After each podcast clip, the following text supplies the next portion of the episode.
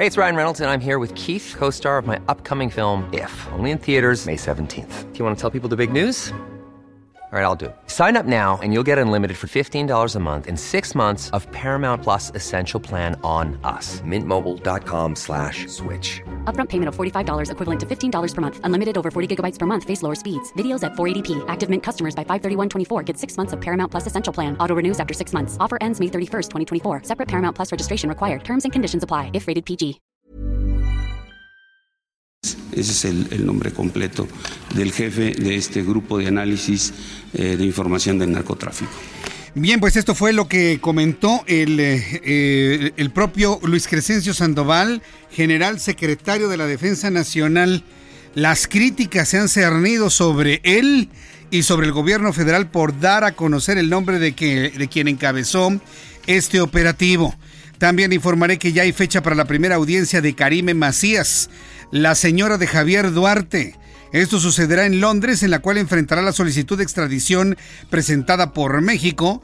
Será el 5 de noviembre cuando la señora Karime Macías de Duarte realice esta audiencia. Se le está buscando por el desvío de cientos de millones de pesos cuando ella fue directora del DIF en Veracruz.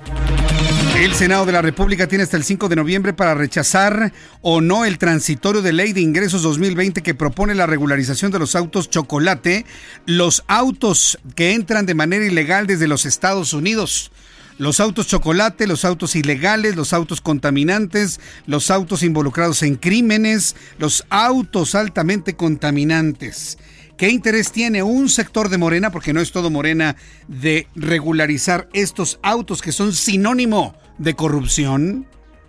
Y sí, la persona que traiga en este momento un auto chocolate importado de los Estados Unidos, dígame cuánto tuvo que pagar de mordidas para meter el auto a México.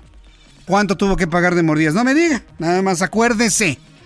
Los autos chocolates son parte, son parte de la corrupción que tanto busca eliminar el presidente de la República. Bajo ese argumento, este paquete económico, una vez en el Senado, debería quitar nuevamente ese transitorio de legalización de autos. Voy a platicar con Mario Delgado para que nos platique cuál es la lógica, el criterio que tuvieron los diputados para volver a incluir este transitorio. Vamos a escuchar todas las voces, vamos a escuchar los razonamientos que se ha tenido de este lado de Morena y ya lo platicamos usted y yo aquí en el Heraldo Radio. Este jueves el presidente de la República, Andrés Manuel López Obrador, reiteró su compromiso de fortalecer al Instituto Mexicano del Seguro Social a fin de garantizar un buen sistema de salud. Esto lo dijo durante la eh, centesimodécima Asamblea General del Instituto. Vamos a escuchar lo que dijo el presidente de la República ante el Seguro Social. Se trata de mantener el régimen ordinario, mejorarlo, eh, fortalecerlo y también eh, ayudar solidariamente porque así se originó el programa que ahora llamamos IMSS Bienestar. Esto fue lo que dijo el presidente de la República. Y López Obrador se comunicó con el primer ministro de Canadá, Justin Trudeau, para felicitarlo por su reelección y para conversar sobre el nuevo acuerdo comercial entre México, Estados Unidos y Canadá.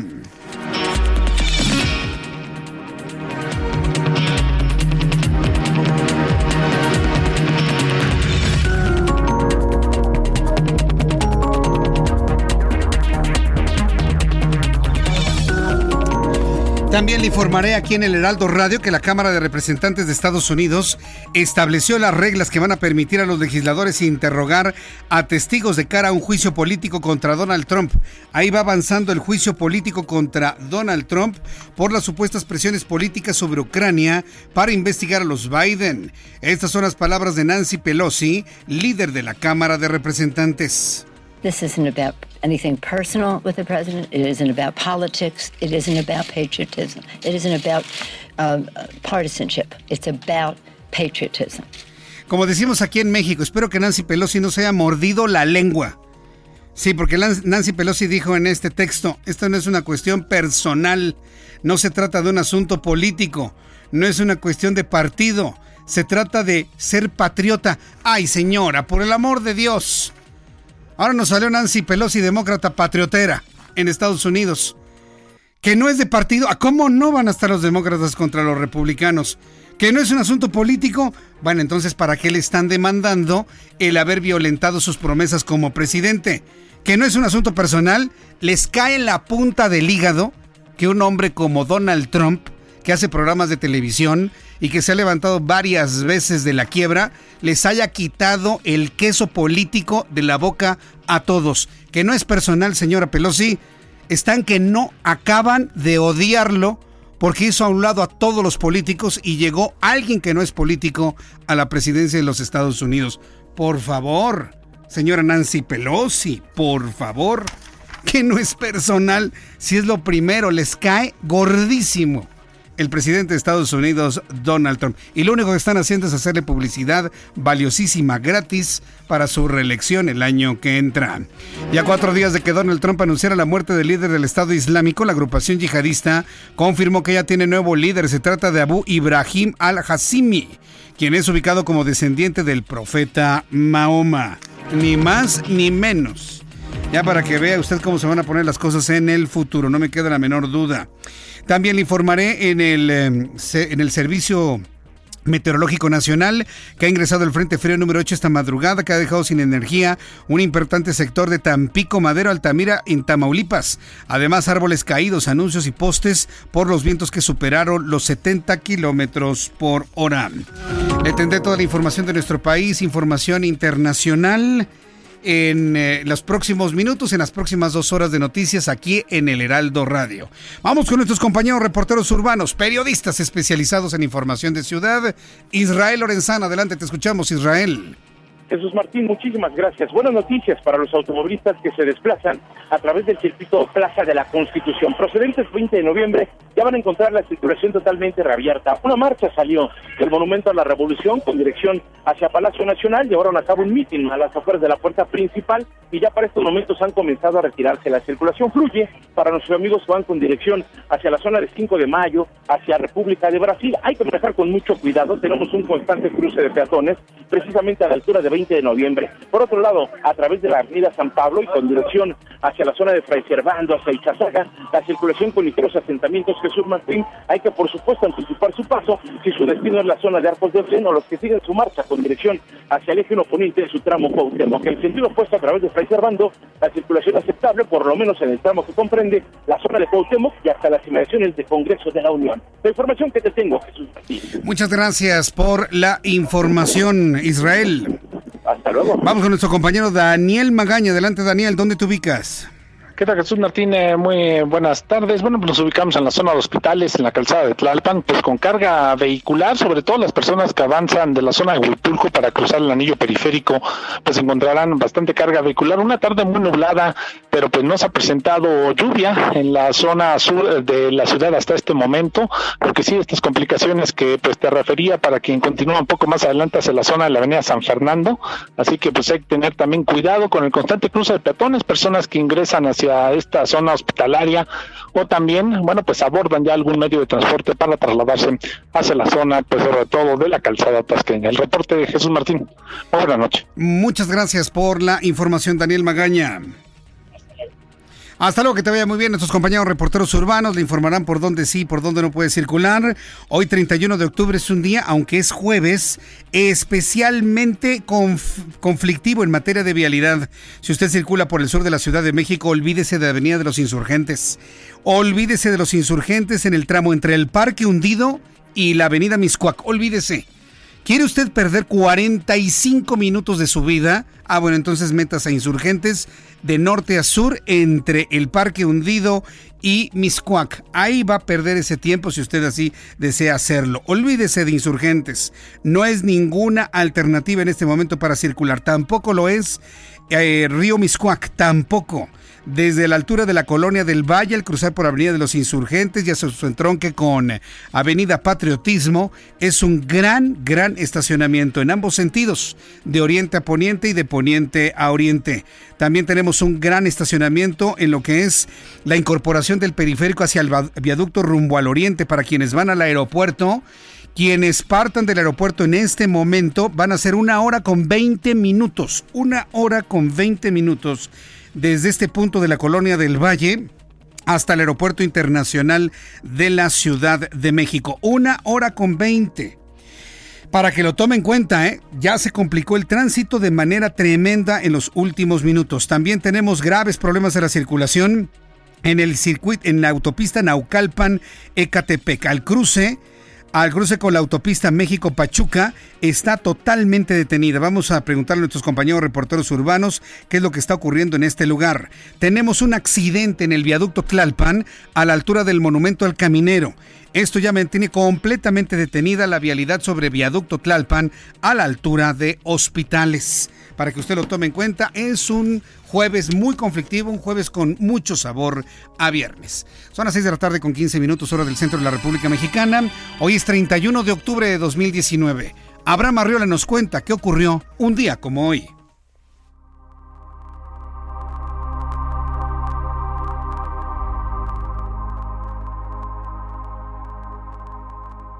Excelente jueves y veamos qué sucedió en un día como hoy en México.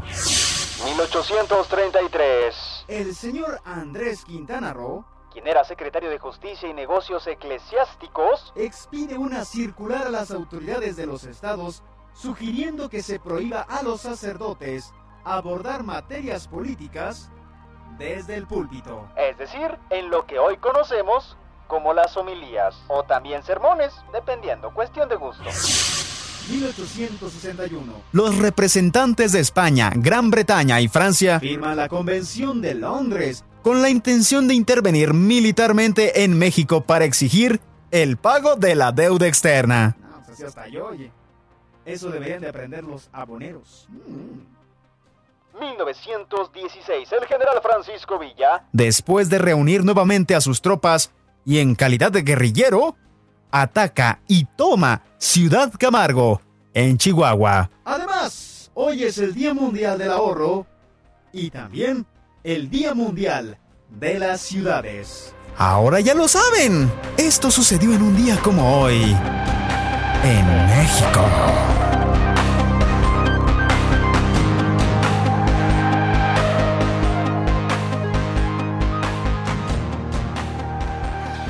Muchas gracias, gracias a Abraham Arreola por la información que sucedió en otros momentos del tiempo. Muchísimas gracias, Abraham Arreola. Ya son las 6 de la tarde con 17 minutos, hora del centro de la República Mexicana.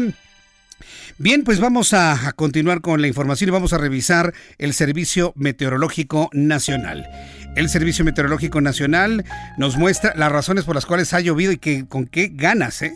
¿Qué tal el aguacero de ayer en la noche? Bueno, se puede repetir, se va a repetir esta condición durante las próximas horas. El Servicio Meteorológico Nacional nos informa, que depende de la Comisión Nacional del Agua, nos informa sobre la presencia del Frente Frío número 8, una masa de aire polar, onda tropical número 48, evento de norte, lluvias puntuales torrenciales en Chiapas, el norte con rachas de viento mayores a 100 kilómetros por hora y olas de 4 a 6 metros, Oaxaca, Chiapas y Istmo y Golfo de Tehuantepec. El Servicio Meteorológico Nacional, en su más reciente informe meteorológico, está advirtiendo sobre lluvias puntuales a torrenciales en toda esta franja que le comento. Además, la interacción con la onda tropical número 48 que recorrerá la península de Yucatán, ocasionando nublados densos con lluvias puntuales torrenciales en Chiapas, intensas en Puebla, en Veracruz, en Oaxaca y Tabasco, muy fuertes en San Luis Potosí, en Querétaro, Hidalgo, Campeche, así como fuertes en el Estado de México, Ciudad de México, Tlaxcala, Yucatán y Quintana Roo. La masa de aire polar asociada al frente provocará rachas fuertes de viento, con posibles tolvaneras y un descenso de la temperatura en gran parte de la República y posibles heladas en las zonas altas del noreste y norte de la República Mexicana. Onda tropical número 47 se extiende por Colima, favoreciendo fuerte entrada de humedad hacia el occidente del territorio nacional. Ya con estos elementos atmosféricos, rápidamente le informo cuál es el pronóstico del tiempo. Amigos en Toluca, temperatura 16 grados en este momento, mínima 8, máxima 21. Monterrey, mínima 12, máxima 19, nublado.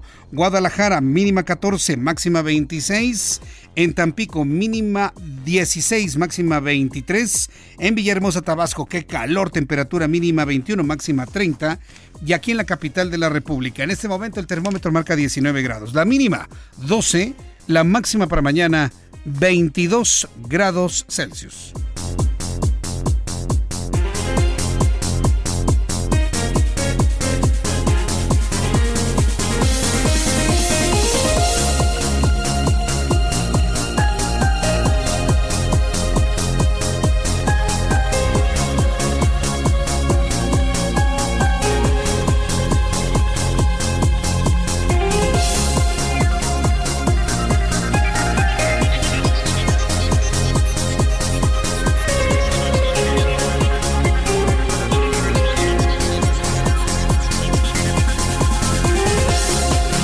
Las 6 de la tarde con 20 minutos, 6 de la tarde con 20, hora del centro de la República Mexicana. Gracias por sus comentarios, sus opiniones. Aquí en el Heraldo Radio, en unos instantes vamos a estar comentando sus inquietudes sobre algunos temas informativos del día de hoy. Quiero informar que la Suprema Corte de Justicia de la Nación rechazó otorgar una suspensión al partido de Baja California. Acuérdense que la oposición sea encarnada por el PAN, por el PRD.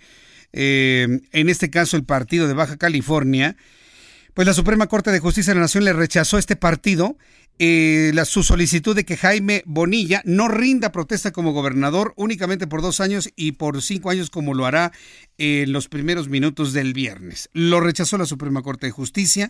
El ministro Fernando Franco, pues claro, explicó que el propósito del juicio es analizar la contradicción de la norma local impugnada que permite ampliar el mandato. Es decir, lo que está en análisis, lo que está en controversia, no es si Jaime Bonilla es o no es gobernador constitucional. Nos pese a quien nos pese.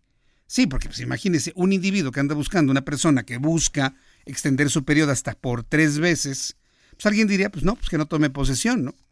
Pero es lo que eligieron los baja californianos. Entonces, no está en entredicho si eso no es legítimo gobernador o si va a ser un gobernador espurio. Eso no, no está, no está en la mesa. Lo que está en la mesa es si dura dos o cinco años. Punto. Nada más.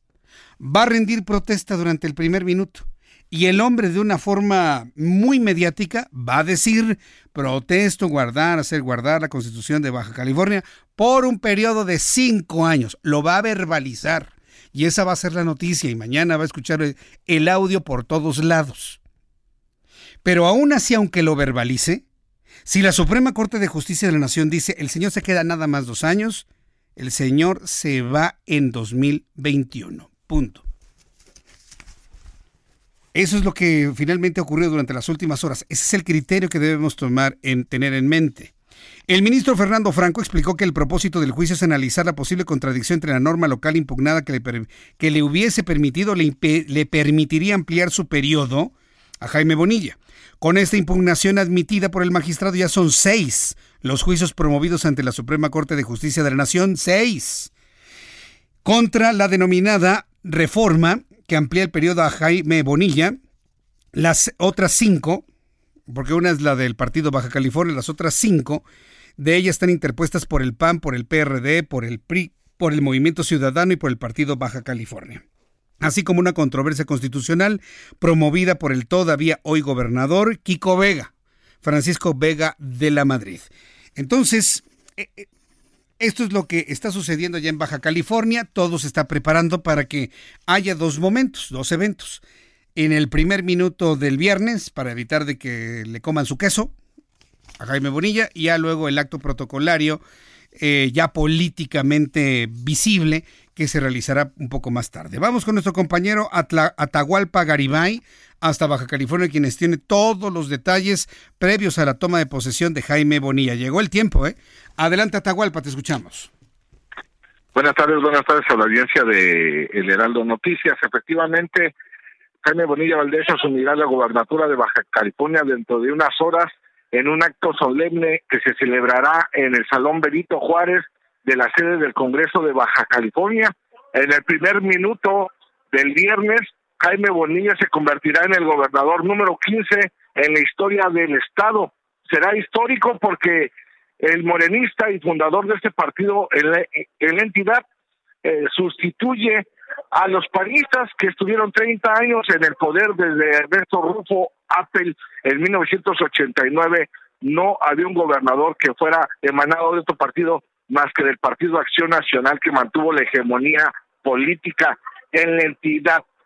Y después de que la Suprema Corte de Justicia de la Nación notificó que no procedía la suspensión que había solicitado cinco fuerzas políticas locales a través de sus dirigencias nacionales, pues el camino, la vía legal se, se despejó para Jaime Bonilla, ya no hay impedimento, nunca lo hubo, dice Amador Rodríguez Lozano, quien es el coordinador de transición y próximo secretario de general de gobierno, que nunca estuvo en riesgo que se suspendiera la toma de protesta de Jaime Bonilla Valdés como gobernador. Estamos aquí en la capital del estado de Mexicali, en donde toda la clase política se ha volcado de la zona costa de Tijuana, de playas de Rosarito, de Ensenada y de Tecate, han acudido aquí a la sede de los tres poderes, en donde en punto de las 12 de la noche el presidente de la mesa directiva del Congreso, el morenista y diputado Catalino Zavalio Márquez, le leerá literal, literal, el, la toma de protesta a Jaime Bonilla para que se convierta en el nuevo gobernador. Como bien lo señalabas, no sabemos si será de dos años o de cinco, lo que sí que a partir del primer minuto de este viernes, Morena asumirá el poder ejecutivo de Baja California, ya tiene la mayoría del Congreso y gobierna los cinco municipios que existen en la entidad. Bien, correcto. Bueno, pues estaremos atentos a Atahualpa Garibay. Entonces, digamos que el momento cumbre importante es hoy a la medianoche.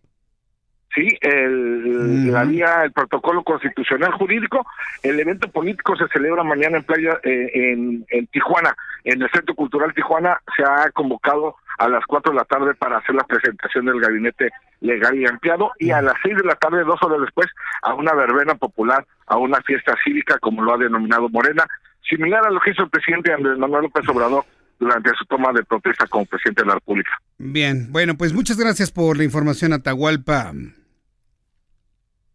Buenas tardes. Hasta luego, Atahualpa, que te ve muy bien. Atahualpa Garibay, nuestro corresponsal en Baja California. Ahí tiene usted. El, momento cumbre importante va a ser a la medianoche.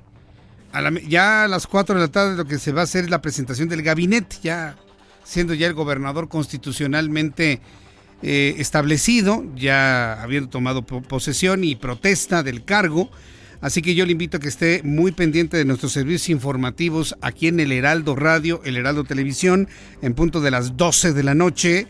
Pues le estaremos informando sobre lo que ocurra ya en Baja California, porque ese va a ser el momento central.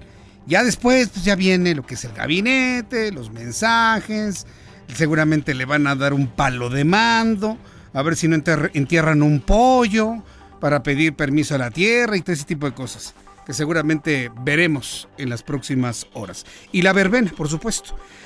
Así que bueno, pues le invito para que se quede con nosotros. Voy a ir a los mensajes, regreso enseguida con más información. Le tendré todo lo que fue la comparecencia de el eh, secretario de Seguridad y Protección Ciudadana, Alfonso Durazo, se llevó una serie de críticas tremendas, el ejército también, el gobierno federal también, por revelar cosas que no deberían revelar. Yo le invito para que se quede con nosotros, me escriba a través de mi cuenta de Twitter, arroba Jesús Martín MX. Escuchas a Jesús Martín Mendoza con las noticias de la tarde por Heraldo Radio, una estación de Heraldo Media Group.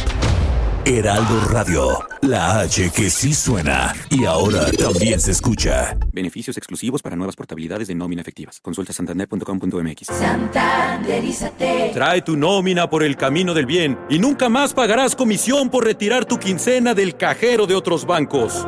Tampoco pagarás anualidad de tu tarjeta de crédito. Santanderízate.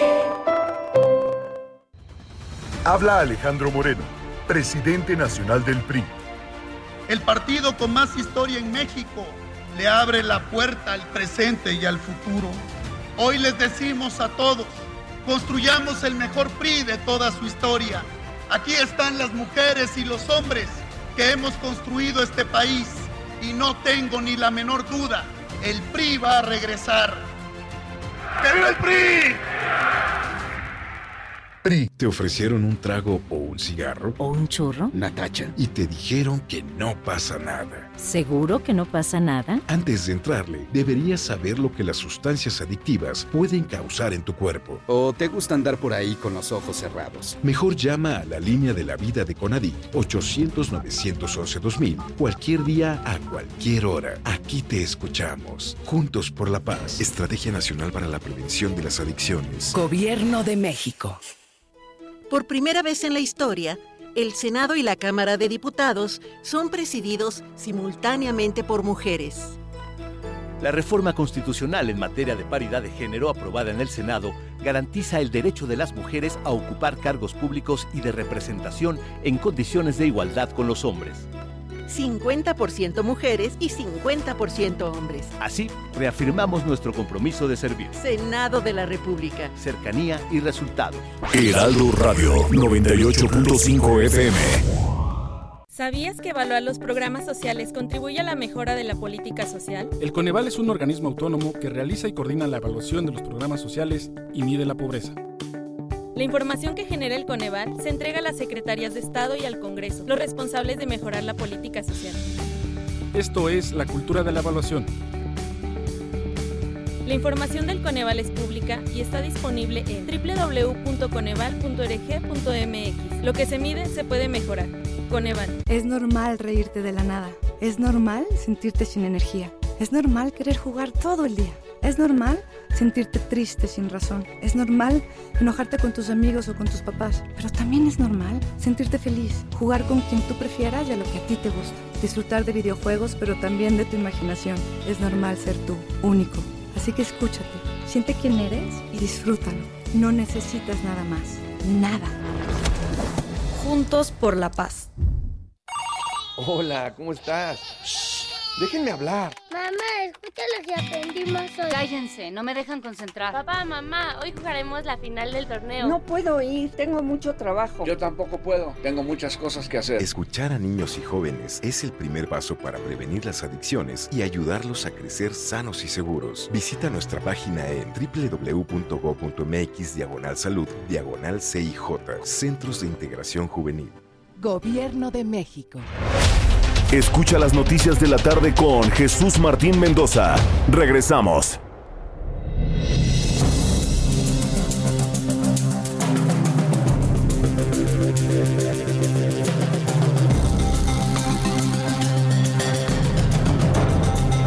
Son las 6 de la tarde con 32 minutos, las 6 de la tarde con 32 minutos hora del centro de la República Mexicana. Eh, sobre el paquete económico, una de las cosas que han prevalecido y de manera muy, muy mediática, vamos a llamarlo así, es estos dimes y diretes dentro del propio Movimiento de Regeneración Nacional. Mientras el paquete económico en la Cámara de Senadores le fue retirado un transitorio para la legalización de los autos chocolate, hay que recordar que fue Ricardo Monreal quien retiró este transitorio. Ahora nos encontramos que cuando el paquete regresa a la Cámara de Diputados, Diputados como Mario Delgado, que también es de Morena, pues lo volvieron a incluir bajo la idea, bajo la lógica de que hay que regularizar lo que ya está, ¿no? Si ya están los autos, en lugar de que hablen de un decomiso, de una detención de estos autos que afectan la economía nacional, ah, no, pues hay que regularizarlos. Evidentemente, la Asociación Mexicana de Distribuidores de Automotores están muy preocupados por esto que, bueno, todavía de alguna manera se espera que el Senado de la República lo vuelva a detener. Tengo en la línea telefónica Guillermo Rosales Zárate, director general adjunto de la Asociación Mexicana de Distribuidores de Automotores, para hablar sobre la gravedad a la economía nacional que implicaría la regularización de estos autos ilegales, de estos autos chatarra, de estos autos de desecho que llegan desde los Estados Unidos. Guillermo Rosales, bienvenido, gusto en saludarlo. Buenas tardes. Jesús Martín, muy buenas tardes. El gusto es mío y muy agradecido por la oportunidad vamos a ver qué pasa durante los siguientes días, porque existe la posibilidad, me están diciendo que el Senado de la República vuelva a retirar el transitorio. Pero si este prevalece y prevalece la idea de permitir la entrada de estos, regularizar los que ya están y por lo tanto la entrada de más autos chocolate, ¿ante qué estaríamos en México? Bueno, estaríamos en primer término ante un hecho que estaría mandando una señal negativa de que en México se eh, premia a la ilegalidad, se legaliza el contrabando. Los autos chocolate, lo he, dicho en muchas ocasiones, es un eufemismo para referirnos a los vehículos que se introdujeron ilegalmente al país y que por lo tanto su calidad es de eh, mercancía de contrabando, que eh, es un delito, no importa el hecho de que se aduzca que la compra se realizó de buena fe, además es suficientemente publicitado el hecho de que eh, se está cometiendo una infracción, un, un delito más que una infracción, y que por lo tanto, eh, pues no existen esas compras de, buena fe. Y por lo tanto, ah, también estaríamos ante un muy mal mensaje en eh, momentos en los que lo que se requiere son incentivos a la confianza, confianza que se traduzca en inversión, inversión que genere empleo y empleo que eh, reactive el consumo y eh, el estancamiento en el que nos encontramos inmersos en la economía nacional. en otro sentido, pues también sería un golpe adicional al patrimonio de quienes tienen en propiedad un vehículo legal, que han hecho un esfuerzo por adquirirlo, mantenerlo y pagar sus contribuciones. A todas luces eh, es un golpe que va más allá de los eh, simples daños que en términos económicos genera para el sector automotor, que de por sí mismo esto ya debería de ser suficiente consideración para no proceder en la regularización de los vehículos ilegales. Como bien ya apuntaba Jesús Martín al inicio de esta conversación, hay una probabilidad muy eh, relevante, muy importante de que el próximo martes 5 eh, de noviembre, cuando sesione de nueva cuenta el Senado de la República y que eh, se someta a su consideración esta disposición aprobada de nueva cuenta en la Cámara de Diputados el día de ayer, sea rechazada por el Pleno de los senadores. Ah, eh, tenemos ya eh, suficientes indicios en este sentido. Hemos estado eh, buscando y encontrando la, la, puerta al diálogo de senadores de, de, todos los estados, de todos los grupos parlamentarios que nos están manifestando que su voto será en contra de la legalización de los vehículos eh, chocolate, de los vehículos de contrabando, y es el mismo tono que hemos encontrado en el diálogo abierto con el coordinador eh, de, eh, los, eh, de, los senadores del grupo mayoritario de Morena, que es el senador Ricardo Monreal. Pues estamos a la espera de que otra vez los, los, en el Senado de la República detengan esto, pero yo recuerdo que este asunto de los llamados de manera coloquial autos chocolates, estos autos ilegales, chatarrizados de desecho de Estados Unidos, fue una discusión que tuvimos en México hace cosa de 15 años, y no es que hasta más. Pensábamos que ya este tema estaba completamente superado. ¿Cuál es el interés de todos estos grupos de mantener la posibilidad de que entren autos de la peor calidad en nuestro país? Basura automotriz. Basura automotriz, claro. Procedente del de el desecho de, Estados Unidos, eh, inundaciones, eh, choques de alta eh, magnitud, vehículos involucrados en, en robos, vehículos robados también, que es, lo que estamos eh, recibiendo. Hace 14 años, en 2005, 22 de agosto, el presidente Vicente Fox emitió un decreto de regularización que tuvo eh, consecuencias negativas muy graves para el país en términos económicos. Eh, se cayó 30% la venta de vehículos durante del 2006 al 2009, además de que hubo un deterioro importante en el equilibrio del parque vehicular que se chatarrizó en aquellos años, pero que eh, de manera colateral, eh, como consecuencia de la regularización, también se dio la apertura para que se importaran legalmente los eh, vehículos usados. Y una vez que se corrigieron todos estos excesos en los que se incurrió con el decreto del presidente Fox, el decreto que permite la importación legal de vehículos usados del 2011 y que es el que tenemos eh, vigente, dio un ordenamiento a este flujo de vehículos usados procedentes de Estados Unidos, de tal eh, suerte que se había, pues prácticamente, y como bien lo apunta, ya eliminado esta situación como un problema social. Sin embargo, a partir del 2016, con la llegada de los procesos electorales que renovaron las gubernaturas en Tamaulipas, en Chihuahua, eh, las elecciones intermedias en Baja California, eh, hubo una apuesta electoral para relajar el control en eh, la introducción de los vehículos ilegales.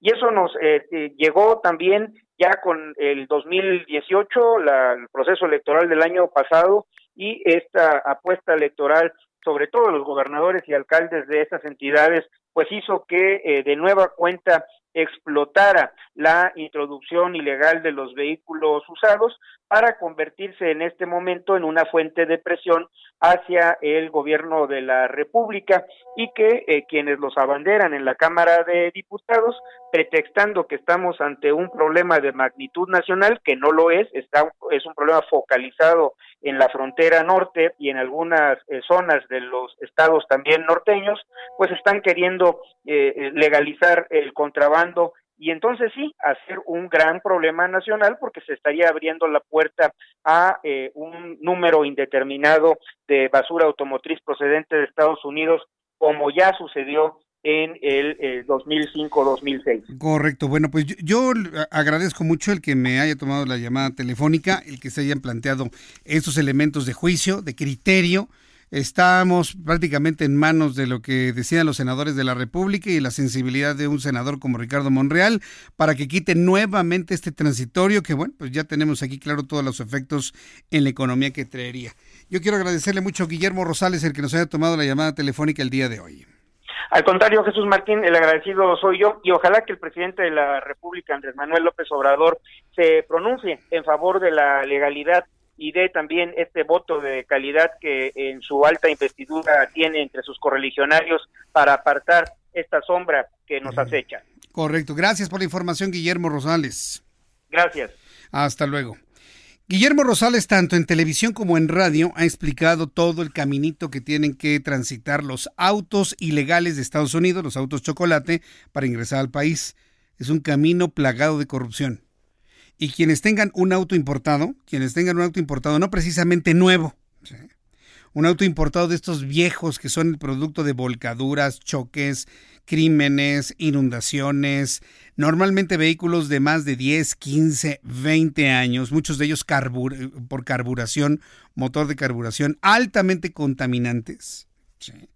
Nada más, es que son, son más baratos en Estados Unidos, claro que son más baratos. Ese es otro asunto que tendrá que verse en su momento, ¿no? La carga impositiva de la adquisición de vehículos. Es que son más baratos en Estados Unidos, sí son más baratos, pero ¿qué es lo que tuvo que hacer para meterlo a México? ¿A cuánta gente tuvo que pagarle corrupción?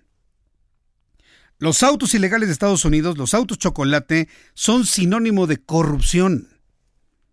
Es que es mi carrito. Sí, es su carrito pero obtenido de la peor forma, de la forma que quiere eliminar el presidente Andrés Manuel López Obrador. Ahora sí le voy a decir al presidente, presidente, ¿usted quiere eliminar la corrupción? No permita la, la legalización de chocolate. ¿eh? Mario Delgado, con quien voy a conversar en un ratito más, él es diputado por el Movimiento de Regeneración Nacional, tiene una, serie de elementos de, de criterio para establecer la legalización de estos autos. Al ratito voy a platicar con él pero ninguno de esos argumentos, digamos, han sido lo suficientemente fuertes en la opinión pública como para escuchar y tener una percepción de una afirmativa sobre la legalización de estos autos que traerían en consecuencia, en primer lugar, en primer lugar, el abaratamiento, la pérdida del valor de autos usados y luego de autos nuevos. Si en este momento, por ejemplo, usted se compra un auto nuevo, bonito, así acá. No importa si es eléctrico Tesla, si es un híbrido de la marca que usted quiera, o un nuevo regular, un auto nuevo regular, en el momento en el que usted se sube, en el momento que usted se sube ya como dueño, ya se devaluó entre un 5 y un 10%. En el momento en que lo avanza y sale de la agencia, su auto ya se devaluó el 20%. Eso no lo digo yo, eso lo dicen los que saben de autos. Entonces, si el auto le costó 100 mil pesos, por decir algo, en el momento que lo echa a andar ya como dueño, sale de la, de la automotriz, ya no lo puede vender en un valor arriba de 80 mil pesos. Si lo vende por arriba, pues bien por usted. ¿Qué le quiero decir? Que los autos no son patrimoniales, los coches no son patrimoniales. Que le representa a una familia un enorme esfuerzo económico, sin duda. Que se ha trabajado muchos años para tener un carrito, claro que lo entendemos. Pero debido a su devaluación, no pueden ser considerados como patrimoniales. Los autos son, son, eh, ¿cómo decirlo? Pues son eh, elementos domésticos, ¿no? Son, instrumentos nada más. No es, no es como una casa, no es como un terreno que tiene plusvalía y que persiste al tiempo. Un auto a la vuelta de 10 años se acabó. A, a los 15 años acabó más, 20 años puede ser ya chatarra, fierro viejo. Cumple con una misión un automóvil en un determinado tiempo, nada más. Entonces no se puede considerar una inversión, son un verdadero gasto. Entonces, hay que tomarlo en cuenta de esa manera. Sí, sí, yo sé que a usted le costó mucho su carrito, pero si se aprueban, si se legalizan los autos chocolate, si su carrito usado, no sé, tiene usted la expectativa de que podría recuperar unos 40 mil pesos su coche usado, 50 mil pesos, 35 mil pesos, quite el otro 30%. ¿Pero por qué? Porque va a haber personas que en lugar de comprarle su coche usado, sabe que se puede comprar un coche ilegal viejo, usado, siniestrado de los Estados Unidos a la mitad del precio que usted tiene. ¿Le gustaría eso? ¿Verdad que no? Ah, bueno. Más explicaciones, mucho más, la medioambiental, son altamente contaminantes los autos chocolate. Son perniciosos para el medio ambiente, así como los eh, del Servicio Público Federal. Bueno, pues los autos chocolate también tienen una tecnología pues ya muy obsoleta, la tecnología antigua, si están siniestrados, tienen problemas en el motor, en la combustión, en la cámara de combustión y son altamente contaminantes. Bueno, pues este, ahí tenemos entonces los elementos que seguramente estará analizando el Senado de la República a partir del 5 de noviembre. Son las 6 con 46, las 6 de la tarde con 46 minutos horas del centro de la República Mexicana. Dice Alfonso Durazo, el secretario de Seguridad y Protección Ciudadana a nivel federal, que en 2024 quedará el país completamente pacificado. Dígame con franqueza, ¿a usted le interesa lo que pase en 2024 o le interesa lo que pase mañana, la próxima semana, el próximo mes, en el mes de diciembre, cuando la gente anda con lana en la bolsa por los aguinaldos? ¿Usted le interesa lo que pase en 2024? A mí no. A mí me interesa lo que pase cuando salga de las oficinas del Heraldo antes de llegar a mi pobre casa, casa de ustedes. A mí me interesa saber lo que va a pasar en seguridad mañana, pasado mañana, la semana que entra, el siguiente mes. Pero ya nos lo mandó hasta 2024. Secretario de Seguridad Ciudadana durante su comparecencia ante el Pleno de la Cámara de Diputados. Ahí Alfonso Durazo explicó que en el país existen dos visiones para atender la seguridad pública. Una de ellas es la de implementar el uso de la fuerza y la, y la que atienda las causas Acompañado de los secretarios de la Defensa Nacional Luis Crescencio Sandoval y de la Marina José Rafael Ojeda Durán, el funcionario aseguró que la presente administración eh, no, va, no va a permitir ningún tipo de excesos. Quiero que escuche usted el siguiente audio de Alfonso Durazo, para que vea usted el, el manejo de este, este tipo de conceptos. Considera que la fuerza del Estado es autoritarismo. A mí me preocupa eso que un gobierno no tenga claro el concepto de lo que es la autoridad. La autoridad no es autoritarismo y las acciones de control de la delincuencia tampoco pueden considerarse como abusos del poder, tampoco. Los gobiernos tienen todo el derecho de ejercer la fuerza necesaria para mantener el orden. Pero como eso es tiene altos costos políticos en materia de votos, es más fácil no hacer y dejar hacer las cosas como se le venga en gana a una sociedad. Eso es opinión mía, ¿eh? de Jesús Martín Mendoza, y no estoy involucrando al Heraldo de México, es mi opinión personal. El ejercicio de la autoridad no es autoritarismo. El ejercicio de la fuerza legítima de un gobierno, de una autoridad, no es abuso del poder. Pero pues así lo ve el secretario. ¿Quiere escucharlo? en este, en este fragmento de su comparecencia ante los diputados. Vamos a escucharlo. No defendemos intereses oscuros ni inconfesables. No nos mueven ni el cochupo ni la componenda. Solo el objetivo de, pacificar al país y devolver a la sociedad la tranquilidad que anhela.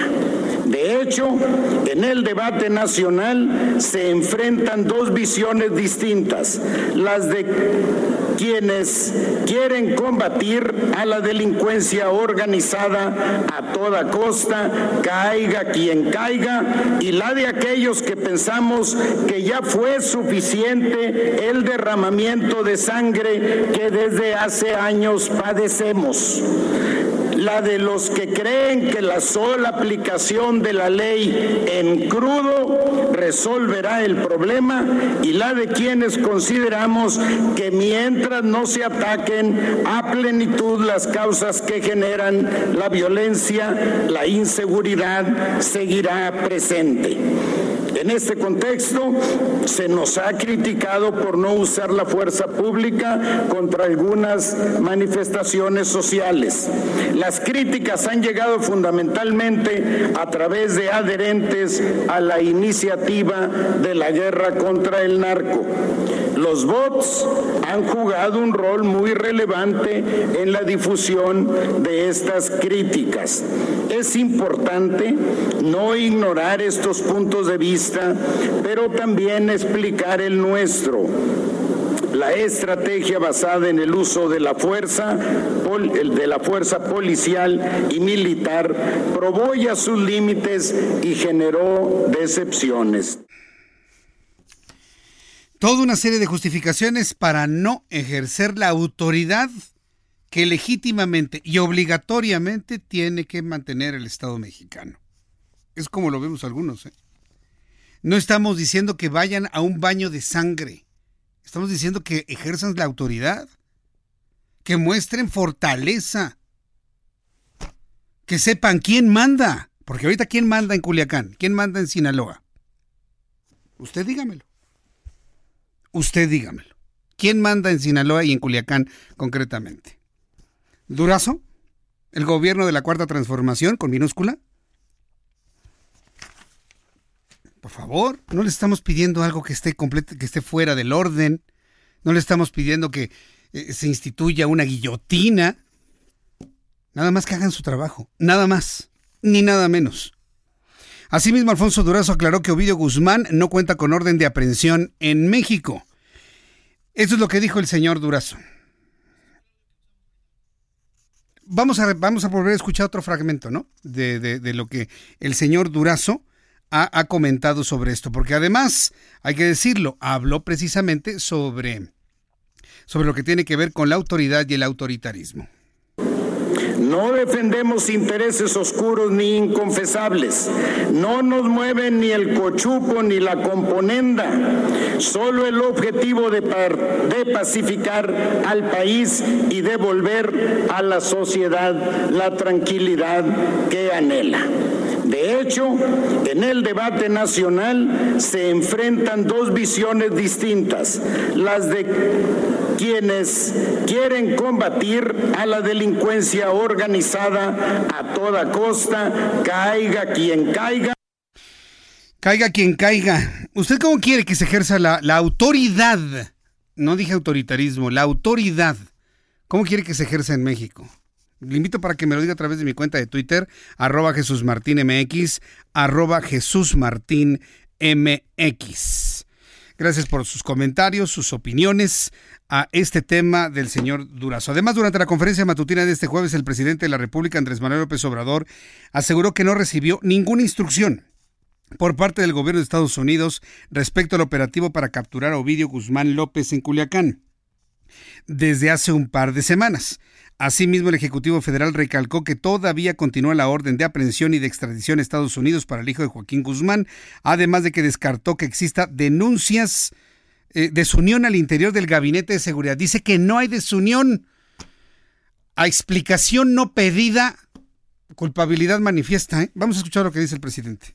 Nosotros no recibimos órdenes de Washington. Sí, porque en una de esas sale hasta en la portada de que nos instruyeron, o sea, este, y que por eso se actuó. No, no, no, simplemente lo que dice López Obrador. Estoy de acuerdo, ¿eh? López Obrador no recibe órdenes, el gobierno no recibe órdenes de Washington. Sucede algo peor. ni nos pelan. Eso es peor. Eso es infinitamente peor. Entonces, bueno, pues esto es lo que dijo hoy el presidente de la República. Eh, después de los anuncios y el resumen de noticias, le voy a presentar lo que dijo hoy Luis Crescencio Sandoval, el general secretario de la Defensa Nacional, que algún día, yo le puedo asegurar que algún día usted y yo nos vamos a enterar quién presionó al actual secretario de la Defensa Nacional para revelar el nombre de quien llevó a cabo un operativo. Ha sido una de las cosas más irresponsables que hemos visto en mucho, mucho tiempo. Al soldado, al mando, al policía, se le protege, no se le acusa. Bueno, pues hoy revelaron el nombre de un mando que tuvo a su cargo el operativo allá en Culiacán y ahora pues el pobre hombre, imagínense, no lo ha de calentar ni el sol. ¿Quién presionó al secretario de la Defensa para revelar el nombre y poder cubrir las responsabilidades de los verdaderos responsables, no de un operativo fallido, sino de la liberación de quien había sido detenido?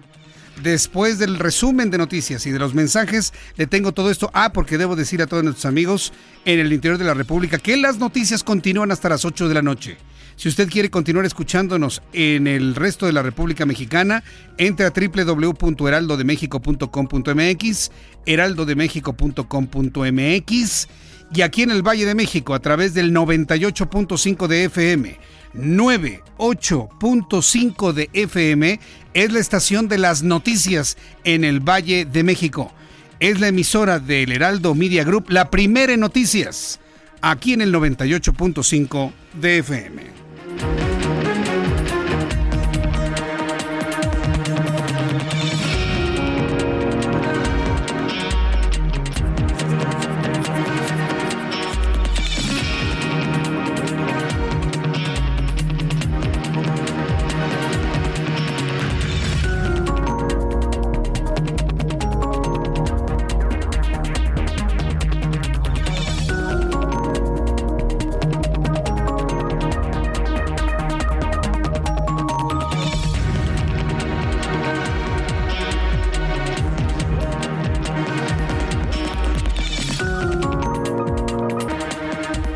Escuchas a Jesús Martín Mendoza con las noticias de la tarde por Heraldo Radio, una estación de Heraldo Media Group. Heraldo Radio, la H que sí suena y ahora también se escucha. En Galerías El Triunfo tenemos una promoción muy especial para ti. Nuestra gran preventa navideña, con descuentos del 20 al 80% de descuento en todas las tiendas. Visítanos en nuestras 45 sucursales. Recuerda, descuentos del 20 al 80% de descuento. www.eltriunfo.com.mx. Síguenos en Facebook El Triunfo MX. Válido al 5 de noviembre. Aplican restricciones. Heraldo Radio 98.5 FM. Día de Muertos, Patrimonio Vivo de México y el mundo. El pan de muerto. Aunque se tiene distintas versiones de su origen, se dice que se remonta a la llegada de los españoles a la entonces Nueva España. Cuentan que era un ritual, que una princesa fuera ofrecida a los dioses. Su corazón, aún latiendo, se introducía en una olla con amaranto y después, quien encabezaba el rito, mordía el corazón en señal de agradecimiento a un dios. Esto lo rechazaron los españoles y elaboraron un pan de trigo en forma de corazón, bañado en azúcar pintada de rojo, simulando la sangre de la doncella. El pan de muerto tiene un significado. El círculo que se encuentra en la parte superior del mismo es el cráneo. Las canillas son los huesos y el sabor a azar es por el recuerdo a los ya fallecidos. Para otros historiadores, el pan lleva las cuatro canillas en forma de cruz, porque con ellas se designan los cuatro rumbos del Nahuoyi, el universo. Según la región, se tienen distintas costumbres para elaborarlo. En el caso de la Ciudad de México, lo tradicional es verlo cubierto de azúcar y en algunos casos viene relleno de chocolate. En el Heraldo Radio damos vida a nuestras tradiciones. Es La Tetera con Daniel Bisoño y Sebastián de Villafranca. Violeta Isfel, ¿cómo estás? Muy buenas noches. Hola, ¿cómo Ya para qué tocas puertas, que no te abran porque con tanta chamba que ahora entra uno. Sí, ya sé, pero sabes que no me gusta quedarme quieta. A mí me gusta pues, innovar y vivir cosas nuevas, personajes nuevos, experiencias nuevas. Oye, ¿te queda tiempo para la pasión? Por supuesto. Ay, como dicen, si nos organizamos todos con... Las noticias más calientes, relevantes y exclusivas del mundo del espectáculo. De martes a viernes, 9 de la noche, por Heraldo Radio. Heraldo Radio. Escucha las noticias de la tarde con Jesús Martín Mendoza. Regresamos.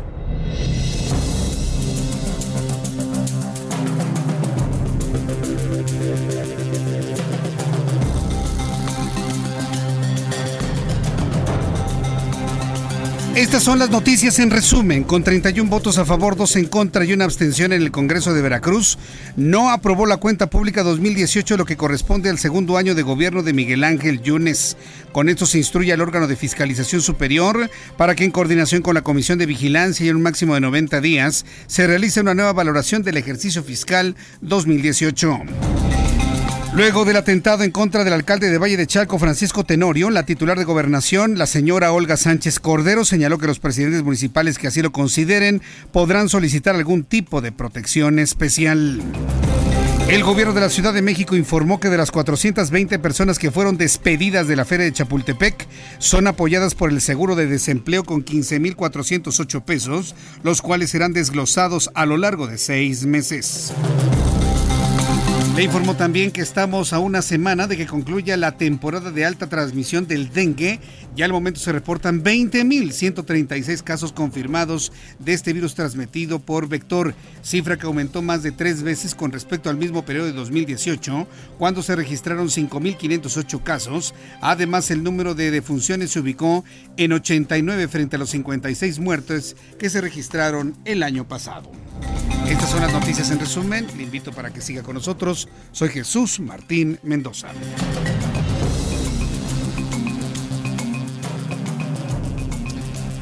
Son las 7 con 2, las 19 horas con 2 minutos hora del centro de la República Mexicana. Súbale el volumen a su radio.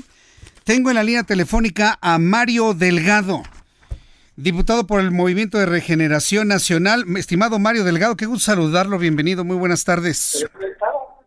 Hola, Martín, ¿cómo estás? Buenas tardes. Bien, Mario Delgado. Pues bien, aquí gracias por tomar la llamada telefónica e interesados en conocer cuáles son los elementos de criterio para haber eh, integrado nuevamente el paquete económico, el transitorio que permite la legalización de los autos chocolate. Mario.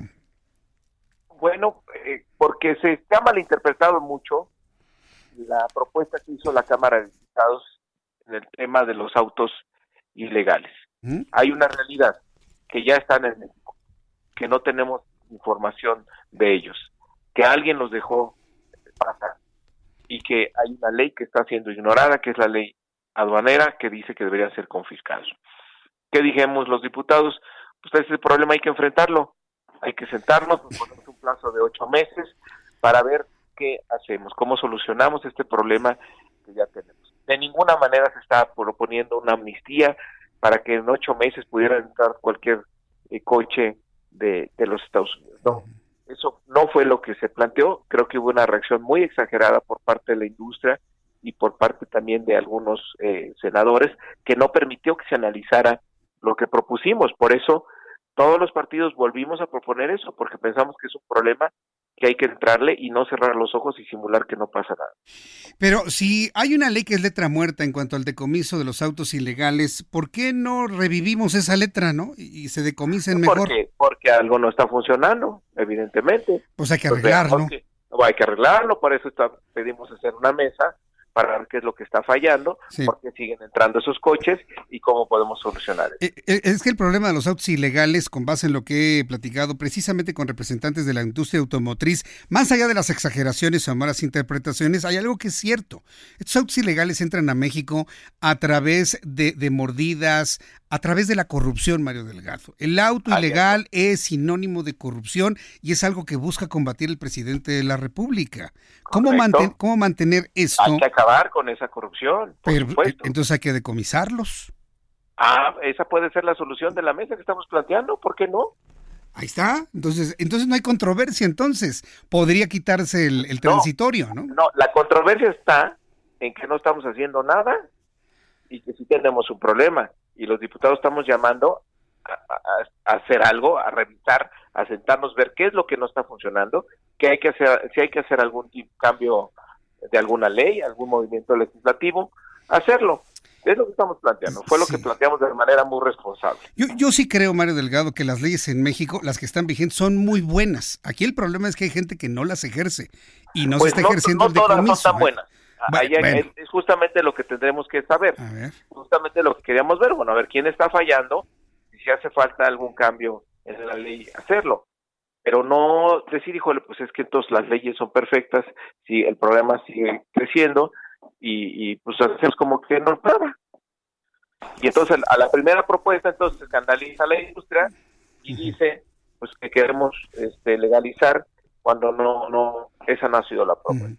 Ahora, eh, llama la atención que hay un grupo de senadores de Morena, incluido Ricardo Monreal, que han quitado el transitorio, y diputados del mismo partido que lo incluyen. ¿En, en dónde radica la, la discordancia para que algo así se, se, se promueva, es decir, una legalización de los autos ilegales que ya están en México? hay una realidad que es más importante que la percepción en toda la franja fronteriza y hay un tema de seguridad muy claro son automóviles de los cuales no tienes nada de, de información. Entonces a ver tenemos un problema. Hay que entrar fue lo que dijimos en resumen los diputados. Pero además so- son autos que están siniestrados, autos que están involucrados en situaciones inclusive hasta de delitos, son altamente contaminantes. de todo Ay, debes ay, tener no pues sí, digo, de todo debes de tener por eso pero son considerados desecho en Estados Unidos. Sí sí. Por eso hay que entrarle hay que entrarle. Ahora, el- los impactos en cuanto al mercado eh, nacional de automotores, tanto nuevos como usados, ¿de qué manera se va, se va a apoyar a la industria en el momento de que se, pase este transitorio, Mario Delgado? los coches ya están aquí. O sea ya están. Bueno, pero, pero no van a quitar la ley que, que autor- bueno, que obliga a decomisarlos, ¿verdad? A lo mejor eh, la conclusión es que hay que obligar y encontrar mecanismos para que esto se lleve a cabo y efectivamente se decomisen, ¿no? Hay que ver de quién es la responsabilidad. Bueno, esto en este caso, quiero aprovechar la llamada telefónica para preguntarle sobre esta disposición del Tribunal Electoral de eliminar todo el proceso de elección de dirigencia en el interior del Movimiento de Regeneración Nacional. ¿Dónde va a quedar Mario Delgado en todo esto? Yo recuerdo sus señalamientos muy importantes en que se transparente todo el proceso, se queda en el proceso, se baja del nuevo que se vaya a generar. ¿Qué va a pasar con Mario Delgado a la luz de la nueva dirigencia de Morena y todo lo que ha ocurrido? Bueno, primero lamentar que el tribunal le tenga que corregir la plana a Morena, que le tenga que dar un manotazo a los órganos directivos, porque no se estaban haciendo las cosas bien. Eh, yo siempre he dicho que tenemos a un proceso democrático, transparente, de que no se excluya a nadie, donde haya debates y que le demos poder a la gente, todo el poder a la gente. Morena es del pueblo, no es de nadie. Sí. Y fíjate, el presidente está promoviendo una democracia para arriba, que la gente decida los grandes asuntos de la nación a través de la consulta popular, que la gente decida si el presidente se va o se queda a través de la revocación de mandato, y pues Morena hay que darle todo el poder a, la gente y que de su dirigencia a través de, de las Mario Delgado. Sí. Ah, sí, es que de repente como que se entrecorta la comunicación. Pero bueno, entend- entendemos este concepto. Bueno, ¿y, y qué va a pasar? Pues no sé. ¿Qué va a hacer la, la dirigencia eh, actual? Ojalá lo tome como una oportunidad para reducir esto por buen camino Ajá, y, y que recordar que lo que está en juego es la continuidad de la transformación. correcto. Ahora, Mario Delgado, ¿continúa de frente buscando la dirigencia del partido o se baja de la contienda? En un- yo participaré en un proceso democrático, transparente, donde haya debates y donde se escuche al presidente. No voy a participar en un eh, proceso donde haya simulación, porque la simulación es corrupción. Eh, eh, Entiendo que en el nuevo proceso que se plantee, pues ya no va a haber simulación. Se tiene que depurar inclusive el, el padrón. Se- Ojalá. Pero, a ver, ¿cómo, cómo garantizar un padrón que se depure en tan poquito tiempo, este Mario? A ver, ¿cómo, cómo le hacemos? ¿O ¿Cómo le van a hacer, mejor dicho? Pues con transparencia, muy fácil. Que se abra. Pues el tema es que es un misterio. Nadie lo conoce. Y, ahí, y de ahí el origen de muchas quejas de la militancia, que no se encuentra en el padrón. Hay un sitio donde metes tu clave elector y le dices estás o no estás. Es que este es un momento crucial para el partido. mira la paradoja. Mira la, ver. fíjate la paradoja. El país ya cambió, lo que pasa es que hay algunos que todavía no lo entienden. El presidente de la República se está preparando para hacer público el censo del bienestar. ¿Para qué? Él lo dice muy claro. Para que nunca más haya manipulación política eh, a través de los programas sociales. Paradójicamente, Morena dice, no, nosotros no queremos hacer público el padrón, porque qué tal si se presta manipulación política. No, o sea, es el mundo al revés. El mundo- pero el presidente ya fue muy claro, ¿eh? Dijo que si Morena se echa a perder, él se sale del partido y hasta ni el nombre les deja, Mario. Pues con razón, con razón. Imagínate lo que representa Morena, el esfuerzo que representó, la esperanza que tienen los mexicanos en un partido. Prometimos ser diferentes, regenerar la vida pública del país y de repente se permiten prácticas eh, de simulación, de corrupción, de manipulación, pues obviamente que el presidente se va a salir, por supuesto. Eh, propias de otros tiempos y de otros partidos, ¿no, Mario? Así lo comentó hace algunas que no debe semanas. pasar, que no debe pasar. Estamos a tiempo de reconducir esto y que eso no ocurra. Bien. Y aquí es muy fácil, ¿eh? Hay que poner valores y principios por delante.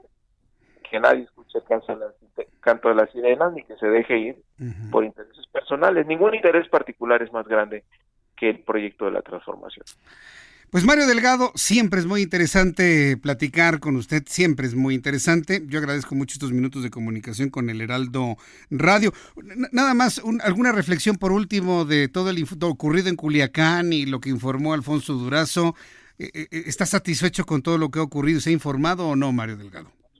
Cerrando el tema de Morena, es todo esto se pudo haber ahorrado si hubiéramos hecho caso al presidente, que nos dijo que resuélvanlo bien en encuestas, si no las asambleas pueden salir mal y van a desprestigiar el mo- al movimiento. Y tal cual fue lo que pasó. Ojalá se recapacite y escuche al presidente y se recomponga todo esto a través de las encuestas. Ah, muy bien. A lo, lo que, lo que ocurrió hoy, un impresionante, inédito, el hecho llegara el secretario de Seguridad acompañado, nada más y nada menos, el secretario de la Defensa, el secretario de la Marina, el consejero jurídico, el director del Centro Nacional de Inteligencia, la Unidad de Inteligencia Financiera, vinieron equipo, dijeron somos un equipo y venimos juntos a dar la cara. Es, es una cosa inédita, no solo para el Congreso, sino para el país. Y eso marca la diferencia. El presidente de la República quiere absoluta transparencia porque de lo que se trata justamente es tener eh, una auténtica democracia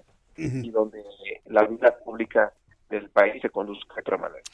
Mario Delgado, muchas gracias. Siempre muy agradecido con estos minutos para el Heraldo. Muy buenas tardes, Mario. Al contrario, un abrazo, saludos a todos. Abrazo, que te muy bien. Es Mario Delgado, el presidente de la Junta de Coordinación Política en la Cámara de Diputados, representante de los morenistas ahí. Y bueno, pues la noticia ahí dice que no se baja de la contienda electoral por, por la dirigencia de Morena, siempre y cuando el proceso sea limpio, sea transparente, esté completamente con certezas, porque de ser de otra manera, pues él finalmente no le va a entrar. Son las 7.13, las 7.13 hora del centro de la República Mexicana. Ya había Carlos Álvarez Flores, presidente de México Comunicación y Ambiente. Hoy es jueves de cambio climático. En unos minutos más, Carlos Álvarez Flores, presidente de México Comunicación y Ambiente. ¿Cómo le va, ingeniero? Ahí le estoy saludando del otro lado del cristal. Nos tendrá los temas sobre cambio climático de esta semana.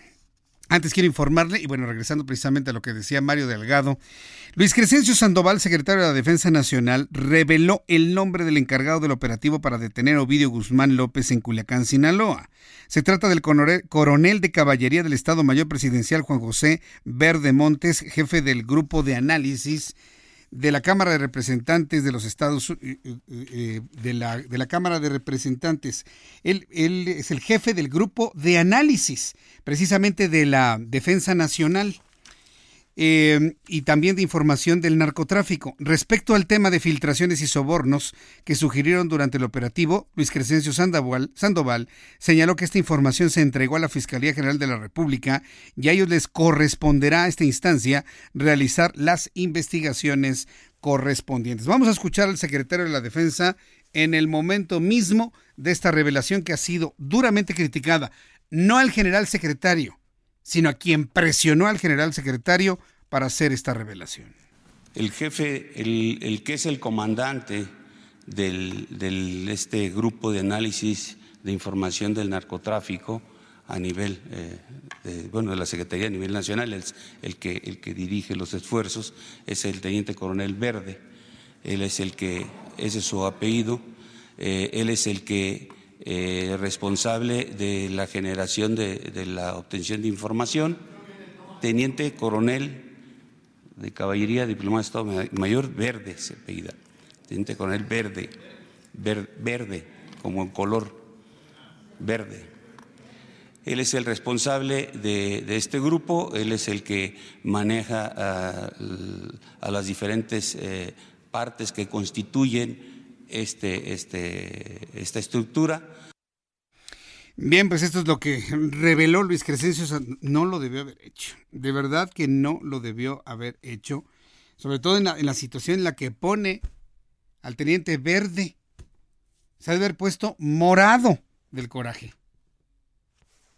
Del, del, del, se ha de haber puesto morado y luego se ha de haber puesto blanco. Sí, no, no, no, es que es increíble lo que escuchamos el día de hoy. Luego de que en la conferencia matutina de este jueves se revelara el nombre de la persona que lideró el operativo en Culiacán, el PAN, el Partido Acción Nacional, indicó que este hecho pone en riesgo a la persona así como a su familia y a las personas que lo rodean. Mediante una publicación en redes sociales, el partido político aseveró que las Fuerzas Armadas deben sentirse seguras, protegidas y en libertad para poder ejercer su trabajo. Eh, cuando son las 7.16, las 7.16 horas del centro de la República Mexicana, tengo comunicación en estos momentos con Gabriel Regino, él es abogado penalista, a quien le agradezco estos minutos de comunicación con el auditorio del Heraldo. Eh, doctor Gabriel Regino, gusto en saludarlo, bienvenido, buenas tardes. Jesús, ¿qué tal? Muy buena tarde para ti y para toda la gran audiencia de tu programa aquí en Heraldo Radio. Muchas gracias, eh, doctor Regino. Coméntenos cuál es su percepción sobre esta revelación que se hizo del nombre del responsable del operativo de Culiacán. En redes sociales hemos leído una gran cantidad de críticas hacia una, pues, ¿cómo llamarlo? Indiscreción, irresponsabilidad. Eh, ¿Usted considera que el general secretario estuvo presionado por alguien para revelar este nombre? No, no, no, no. Mire, Jesús, el día de hoy eh, hay una expertocracia que pretende dominar las redes sociales y que si se pide transparencia y hay transparencia se fustiga. A ver, eh, ¿quién es Alejandro Gertz Manero? Es el fiscal general de la República que está a cargo de los procesos contra los líderes del narcotráfico. Eh, ¿Quién es el general secretario de la Defensa? El general Sandoval. Eh, ahora parece que si empezamos a decir los nombres de quienes están operando las acciones, eh, eh, se está poniendo en riesgo a la persona. No, no, no, hay, hay que tener mucha objetividad y racionalidad. Es el ejército, son gente que está dedicada a este trabajo. Yo le puedo decir una gran cantidad de nombres que se conocen, que son públicos, de gente que están haciendo su trabajo. Un ejemplo, la Ciudad de México. ¿Quién estuvo a cargo del operativo en Tepito? ¿Quién ordenó? El secretario Mar García Harfus. Y ya por eso ya está en riesgo él, está en riesgo su vida. Creo que se están perdiendo la, la dimensión de las cosas por la polarización que eh, partidos como el Partido Acción Nacional están generando en las redes sociales. Eh, eh, el, el, estar en el ejército mexicano, en estar en posiciones de combate al crimen, pues llevan aparejada no solamente la protección que el propio ejército le da a su gente, sino también el compromiso de transparencia que los propios medios han pedido en el ejercicio del derecho que tiene y que se ha dicho, ¿quién estuvo a cargo del operativo? Fulanito de tal. Y, y, y yo no veo al narcotráfico estando presente en las conferencias mañaneras, esperando el dato para decir, ah, fue fulanito sobre él. No, no, que creo que hay que centrar las cosas en el justo medio con objetividad. Es decir, entonces no habría ningún problema. Nos puso el ejemplo de Omar García Harfush. Pero vaya, eh, la idea no es distraernos de lo central, de qué fue lo que pasó con este operativo. Desde el punto de vista de usted, doctor Regino, ¿fue un operativo fallido? ¿Fue un operativo correcto para el ejército? Hubo, fue, fallido, fue fallido. Fue fallido y lo voy a decir por qué. Porque aquí hay una confusión en las líneas de mando. Me explico rápidamente para con su auditorio. Efectivamente hay una orden de detención provisional con fines de extradición pero quien tenía que haberlo ejecutado era la Fiscalía General de la República a través de la Policía Federal Ministerial. Lo que algunos eh, periodistas, reporteros que están en la conferencia mañanera no han preguntado porque quizá no han buscado el aspecto del asesoramiento legal, son preguntas como lo siguiente. Uno, ¿por qué la orden de detención no fue ejecutada por la FGR y se le fue entregada al ejército. Número uno, fundamento legal de ello. Número dos, quién ordenó y quién autorizó. Número tres, si el ejército es el que va a ejecutar una orden de aprehensión, tenemos que distinguir entre la Guardia Nacional y la unidad de élite a la que se ha hecho referencia. ¿Esta unidad de élite es de la Guardia Nacional? ¿Sí o no? ¿Cuál es su marco normativo? Si este es el órgano experto de élite para hacer este tipo de detenciones, ¿a quién se le olvidó gestionar la orden de cateo si dicen que ya tenían ubicados los domicilios, que eran tres, donde esta persona podía encontrarse? ¿Se le olvidó a la unidad de élite? se le olvidó a la Sedena, fue omisa la Fiscalía General de la República. Esos son los datos finos que nos tienen que llevar a establecer dónde se rompió un operativo que pudo ser exitoso como en la primera parte lo fue, de los videos que se vieron cuando se le tenía sometido ese sujeto. Pero llegar y no tener una orden de cateo, ahora, alguien filtró la información del operativo, porque también hay que recordar, Jesús, que el propio general secretario de la Defensa dijo que había una carpeta de investigación aparte, porque había una denuncia. ¿Denuncia contra quién? ¿Denuncia de qué?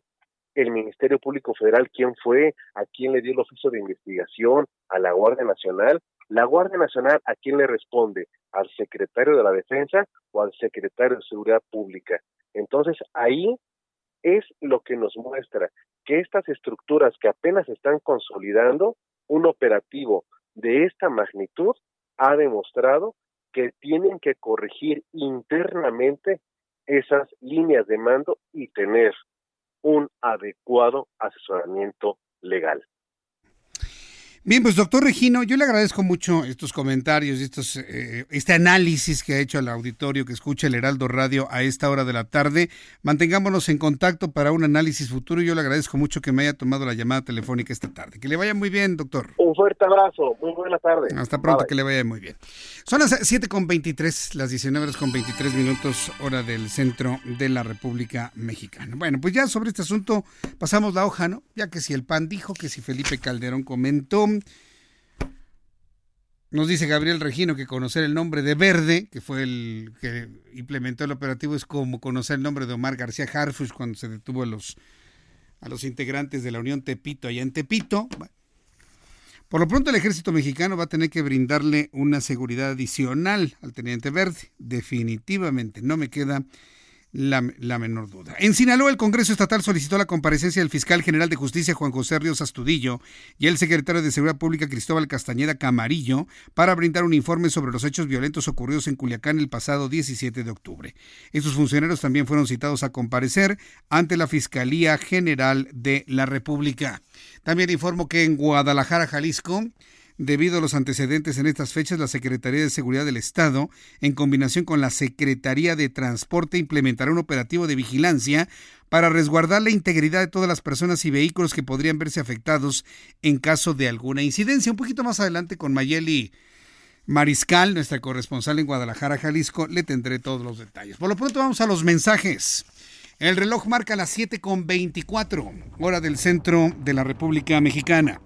Escuche usted el Heraldo Radio 98.5, 98.5 de FM es la estación de las noticias del Heraldo Media Group aquí en el Valle de México. Agradezco mucho sus comentarios, sus opiniones. Nancy Hernández Basurto, muchas gracias por seguirnos y por comentar. Angie Suárez también, muchísimas gracias. Manuel TH me dice Jesús Martín, los jefes de la PGR, Sedena, Secretaría de Seguridad Pública, CDM, que están escolta. Un teniente coronel no. Y seguramente se tiene demasiada información del narco, me dice Manuel TH. Gracias Manuel, muchas gracias Manuel. Luis García, Dice, dile Jesús Martín al entrevistado que justifique el que se haya dado el nombre del militar. Los mandos superiores tienen todo un séquito de seguridad. Los militares y sus familias no tienen seguridad alguna. Filiberto Mezquite, muchas gracias por seguirnos. Raúl me dice, Jesús Martín Mario Delgado menciona tantas veces al presidente que no me queda la menor duda de que vivimos en una dictadura. donde gobierna una sola persona omnipotente? Qué pena. Hugo SM, Jesús Martín, no hago lo mismo que hicieron los ineptos del gobierno de dar el nombre de quien organizó, preparó la investigación. Rafael Juárez, esta es la mentalidad de un ególatra. Ah, sí, es que hoy, bueno, la, la mañanera duró casi tres horas. Francisco Gutiérrez. Dice, ¿cómo estás Jesús Martín? Y también Juan Musi, soy fiel seguidor del programa de Jesús Martín, ahí te conozco, ¿dónde podemos sacar una cita? Bueno, pues es lo que está preguntando Francisco Gutiérrez. Vamos a ir a los mensajes, regreso enseguida, le invito para que nos escriba en nuestras plataformas del Heraldo, Twitter, arroba heraldo-mx, Instagram, arroba el Heraldo de México, Facebook, el Heraldo de México, YouTube, el Heraldo de México, en mi cuenta de Twitter, arroba Jesús Martín MX. Escuchas a Jesús Martín Mendoza con las noticias de la tarde por Heraldo Radio, una estación de Heraldo Media Group. Heraldo Radio. En Galerías El Triunfo tenemos una promoción muy especial para ti. Nuestra gran preventa navideña, con descuentos del 20 al 80% de descuento en todas las tiendas. Visítanos en nuestras 45 sucursales. Recuerda, descuentos del 20 al 80% de descuento. www.eltriunfo.com.mx. Síguenos en Facebook El Triunfo MX. Válido al 5 de noviembre. Aplican restricciones. Sabemos lo que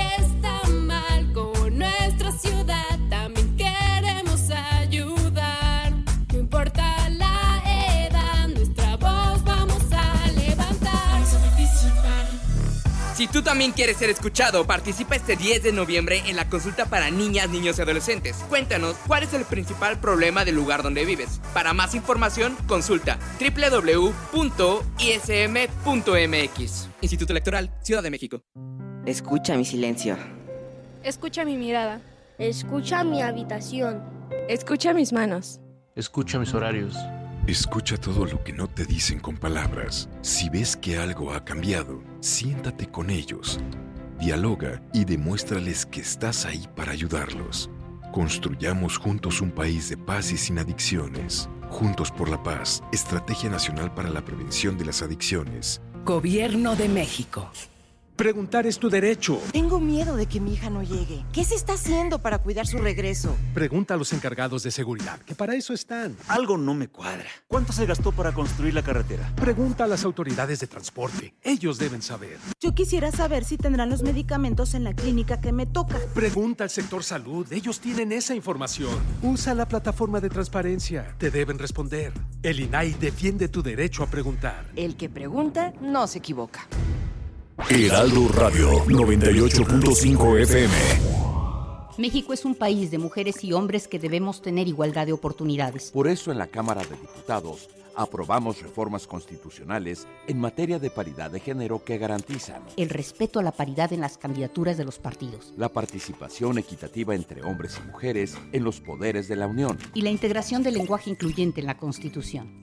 Las y los diputados trabajamos para proteger y reconocer los derechos de las y los mexicanos. Cámara de Diputados. Legislatura de la Paridad de Género. Sí, a veces sientes que no hay salida. Que nadie te oye. Ni te ve, ni le importa si estás triste o enojado. O a lo mejor no quieres decir nada. Porque no sabes qué te está pasando. Pero siempre hay opciones. Si necesitas ayuda, búscanos. Arroba línea de guion bajo la vida en Twitter o la línea de la vida en Messenger de Facebook. Aquí, te, escuchamos cualquier día a cualquier hora. Juntos por la paz. Estrategia Nacional para la Prevención de las Adicciones. Gobierno de México. ¿Quieres estrenar un auto pero no te quieres descapitalizar y no sabes qué tipo de financiamiento elegir? En Integra Arrenda contamos con 30 años de experiencia en crédito automotriz y leasing. Con nuestra atención personalizada, aprovecha los atractivos planes de financiamiento y leasing. Tenemos el plan ideal para tus necesidades con las mejores marcas del mercado. No esperes más para hacer crecer tu negocio. Elige el auto de tus sueños. Inicia tu trámite de inmediato. Integrasofon.com. Arroba integrasofon.com. Teléfono 55 36 90 0500. Escucha las noticias de la tarde con Jesús Martín Mendoza. Regresamos.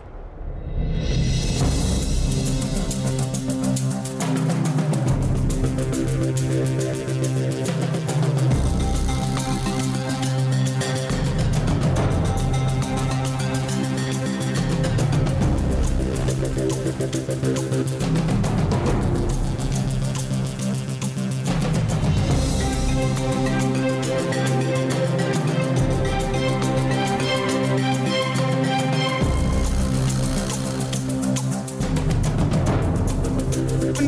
Son las siete y media. El reloj marca las siete con treinta en este momento. Muchísimas gracias a nuestros amigos que de manera muy intensa nos han eh, platicado, nos han seguido, nos han comentado el día de hoy. Muchas gracias por sus comentarios. Sigo leyendo todo lo que me dicen a través de mi cuenta de Twitter, arroba Jesús MX.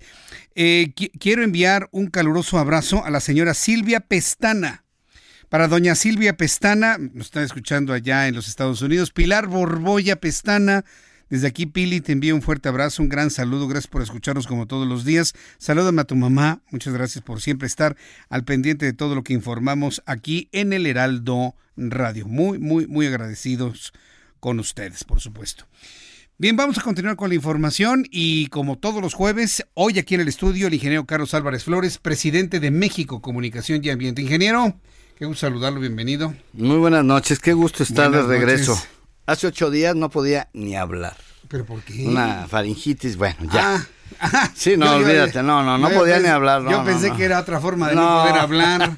No digo, porque para cómo están las cosas actualmente. Mira, hoy tengo muchos temas, pero bueno, nada más quiero hacer, aunque no es exactamente mi tema, quiero decir que unos cafetaleros, bananeros, papayeros de Chiapas, productores agrícolas, que han tenido muchos problemas, ¿eh? los fertilizantes químicos, los plaguicidas, ya quieren cambiar a la cuestión orgánica, pero acaban de hacer, de promover algo que es muy importante. Los trabajadores temporales en el campo no tienen seguridad social.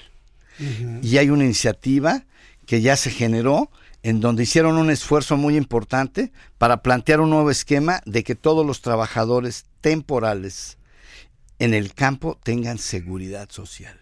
Eso es muy importante. ¿Por qué? Fundamental. Sí, porque eh, ya de por sí, pues se medio envenenan con los cochinos plaguicidas los cultivos y estos son temporales, son empleos temporales. De manera pues que enhorabuena, ya está en el Senado la, la, la iniciativa y ojalá que se apruebe para que tengan seguridad y los patrones no estén sufriendo con pagar un dineral porque acuérdate que hay el sistema de régimen general y ese es muy caro. Le Pero- cuesta mucho al patrón, mucho. Pero es mejor, entonces, ¿qué hace el patrón para no gastar tanto? No los aseguran. Entonces están sin seguro.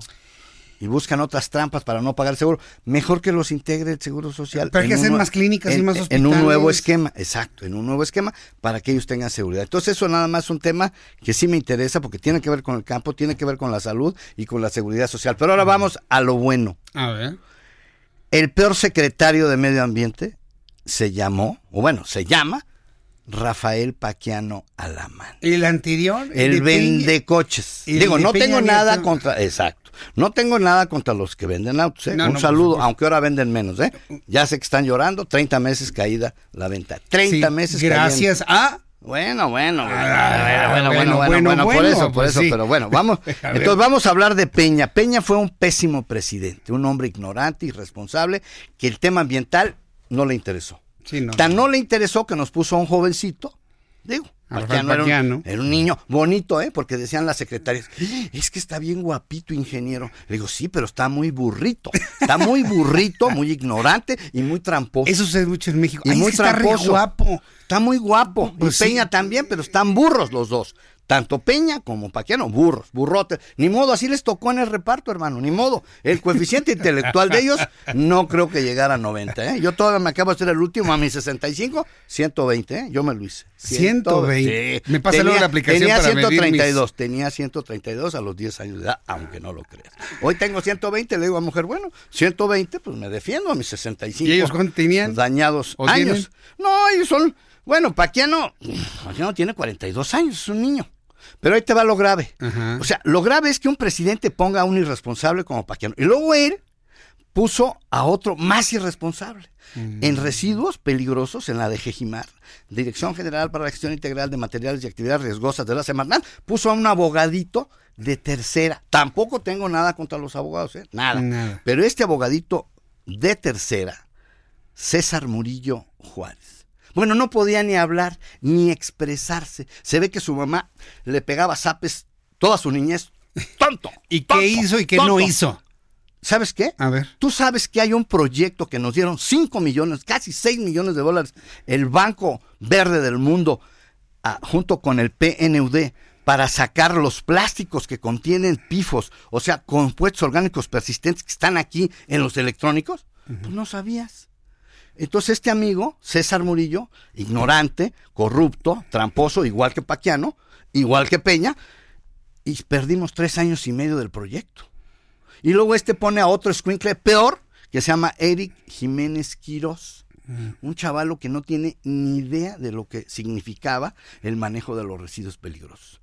Ese es Paquiano, ese es el PRI, ese es Peña. Qué bueno que ya se fueron. Yo quisiera que se fueran para siempre. Óiganlo bien, para siempre. Ese PRI no nos hace falta. Y menos esta bola de responsables que además estoy pidiendo, a través de acceso a la información, voy a, a checar todo el dinero que gastaron. ¿Por qué?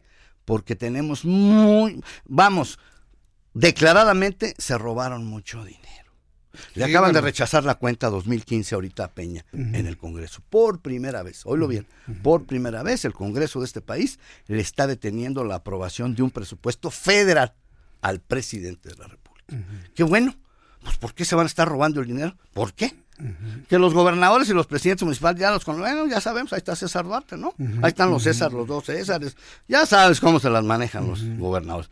Pero que le detengan al presidente de la cuenta pública sí es muy importante. Y sí me parece bien. Y que le rasquen a Semarnat, porque la vaquita marina, ¿sabes cuántos millones le metió a la vaquita marina el niño bonito de Paquiano? ¿Cuántos millones? 500 de Semarnat. Eso sin contar lo que dijo DiCaprio que iba a dar y lo que dijo el señor Eldim que iban a dar. ¿Y si se recuperó la vaquita? No, la vaquita se fue desde el 84. Fíjate bien. O sea, 500 millones para algo que ya no existe. Así es, pero acuérdate cómo es el tema.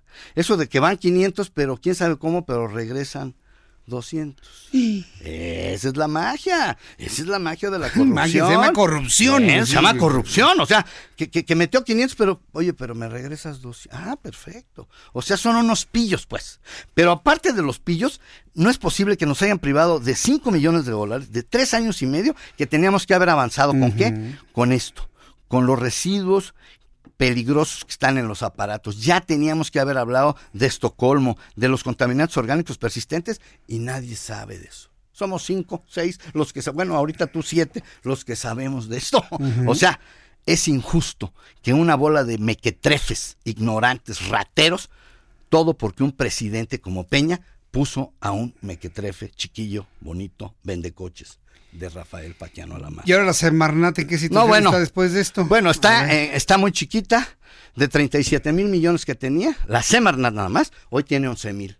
Eso se me hace muy Una grave. tercera parte. Menos de la tercera parte. lo 11 mil de puedo 37 es menos de un tercio. Entonces, porque así es, porque este gobierno, acuérdate que agarró la tijera grande y dijo, Adiós. y adiós. Entonces, yo quisiera otro esquema. ¿Por qué? Porque las sustancias químicas, porque el daño a la salud, al ecosistema, por todo lo que no manejamos bien, por los residuos peligrosos, por los plaguicidas tóxicos. Yo ya quiero que se vayan los plaguicidas tóxicos. Ahora sí ya, ya no hay pretexto. Ahora sí, la COFEPRIS, esa corrupta COFEPRIS, yo creo que ya es momento de que este gobierno nuevo, que el señor López Obrador dice que quiere acabar con la corrupción, bueno, pues vamos a limpiar la COFEPRIS y vamos a cancelar todos esos plaguicidas que ya no se usan en ningún lugar del mundo. Y en México se usan como si fuera azúcar glass. Oílo bien, y vas a la esquina y hay cinco mil tienduchas a donde venden todos los venenos y nadie, oílo bien, nadie los controla, nadie los verifica, pueden vender DDT, malatión, paratión, clordano, lindano, ya están prohibidos todos, pero tú llegas y dices, oiga, ¿tiene DDT? Claro, aquí hay, ¿cuánto quieres? DDT. El DDT está prohibido desde hace, desde hace 15 años. Lo vende como azúcar glass, Glass, el. DDT. Bueno, no sé si los radioescuchas sepan, los millennials sepan lo que es el azúcar glass. Que nos hable alguien, una señora. Sí, sí esas- sabe, sí sabe lo que una es el azúcar señora glass. de esas que cocina bonito unos pasteles, que nos hable y que nos diga, pues el azúcar glass es esto y esto. Pero bueno, a lo que voy es a esto. Ya vamos a retomar, yo estoy ayudando, me interesa el proyecto. Fíjate, hay una nueva. Bien. Primero, el señor Víctor Manuel Toledo Rangel. Rangel, sí, ya se me fue. Bueno, Víctor Manuel Toledo, secretario, ok, ya está ahí. Pero hay una buena noticia. El nuevo director de Residuos Peligrosos, Ricardo Ortiz Conde, lo conozco, es un hombre serio, decente, valioso, y él nos va a ayudar a recuperar no solamente estos proyectos del PND, sino Minamata. Ya hablaremos del mercurio. Ahora en noviembre se va, Ricardo, a la COP en Ginebra de Minamata. Ya platicaremos del mercurio, porque el mercurio tiene que salir de todas formas. Y luego vienen los PCBs, los policlorobifenilos, en otro proyecto del que te platicaré. Y tenemos un nuevo coordinador ahí. De a de veras, se llama Ives Gómez Salas, que también lo conozco, gente decente y comprometida, y yo te voy a estar informando aquí en exclusiva en el Heraldo Radio, aquí contigo, Muy de bien. todos los avances de estos proyectos que los mexicanos no saben nada. Pero lo vamos a saber con usted Pero ahora. Así es. Gracias, ingeniero. Muy buenas noches. El ingeniero Carlos Álvarez Flores, presidente de México Comunicación y Ambiente, como todos los jueves, no se lo pierda. Faltan 20 minutos para que sean las 8 de la noche, 19 minutos ya en este momento. Vamos con la siguiente información de algunos personajes de la política. Ha- Hablaba el ingeniero Carlos Álvarez Flores sobre los personajes de la anterior administración, pero ¿qué tal los de ahora en algunos estados de la República Mexicana? Yo no, yo no voy a interpretar absolutamente nada de ciertas imágenes que se vieron. Hoy en nuestra edición impresa del Heraldo de México, usted podrá observar una serie de fotografías del gobernador de Nuevo León. Vamos a escuchar este trabajo de mis compañeros reporteros en unos instantes más, porque vaya, pues el Bronco, como le llaman, Jaime Rodríguez el Bronco, en medio de la polémica que lo envuelve por sus declaraciones y los señalamientos por desvíos de recursos, pues fue captado de alguna manera. Tienes abierto el teléfono ahí, ¿sí? Tienes abierto el teléfono, ¿sí? Bueno, vamos a escuchar, ya tienes el trabajo de nuestros compañeros reporteros sobre Jaime Rodríguez. ¿Ya estamos otra vez al aire? ¿Ya nuevamente? ¿Sí? Es que me dicen que estuvimos fuera del aire, ¿sí? En este momento, debido a que se nos fue la luz, la energía eléctrica hace unos instantes. Pero ya están... Ya, perdón, si usted detectó en el 98.5 una salida, un brinco, es porque cayó un rayo por aquí y se nos fue la energía por un unos cuantos segundos, pero ya estamos nuevamente, nuevamente al aire. Bueno, vamos a escuchar este trabajo de Jaime Rodríguez. Ahora, ¿en qué nuevo problema está metido? Escúchelo usted. A Jaime Rodríguez Calderón lo persigue la controversia. La nueva polémica del Bronco es por unas imágenes que llegaron a la redacción del Heraldo de México, en las que se ve al gobernador independiente de Nuevo León en un bar de Monterrey. Está acompañado del secretario de gobierno, Manuel González. La gestión del Bronco se ha caracterizado por ocurrencias, expresiones misóginas y hasta discriminatorias. Cuando se le cuestionó por el aumento de feminicidios en el estado, dijo que por qué no se habla también de los homicidios y solamente se hable del asesinato a mujeres. El tema es feminicidios, hablan de feminicidios y no, habla- no hablamos de homicidios. Si se ve común que un hombre cometa un delito, o sea asesinado o ejecutado, y hoy tenemos este flagelo que es el feminicidio. Al finalizar un encuentro con estudiantes, dijo que diario se comunica con Dios por WhatsApp. Yo le hablo a Dios todos los días para platicarle mis problemas, mis broncas y pedirle ayuda y que me dé la claridad y la paciencia que a veces se necesita tener para poder orientar a una sociedad a un mejor puerto. Y tengo su WhatsApp y le mando WhatsApp. Y a veces me los contesta, pero... En otra ocasión reiteró la importancia de la lactancia materna. Aseguró que fue amamantado por su madre, a quien la llamó de una forma muy peculiar. Yo fui amamantado por mi madre. Mi madre tuvo 10 hijos y a todos los amamantó. Y no le pasa nada. Sigue estando buenota mi mamá. Buenísima está mi mamá. Este, y no le pasó nada. Con anterioridad, le pidió a los padres de familia que le hablen con la verdad a sus hijos, por lo que criticó el aspecto físico de los niños. Es mejor que nosotros como padres le digamos al hijo, "Eh, mira lo que te va a pasar. Mira, amiguita, ven para acá. A una niña gorda no la quiere nadie. Sí, es duro, pero lo vas a entender. Siguiendo con los menores, en un evento cercano a Navidad, le reveló a todos los niños presentes la identidad de Santa Claus.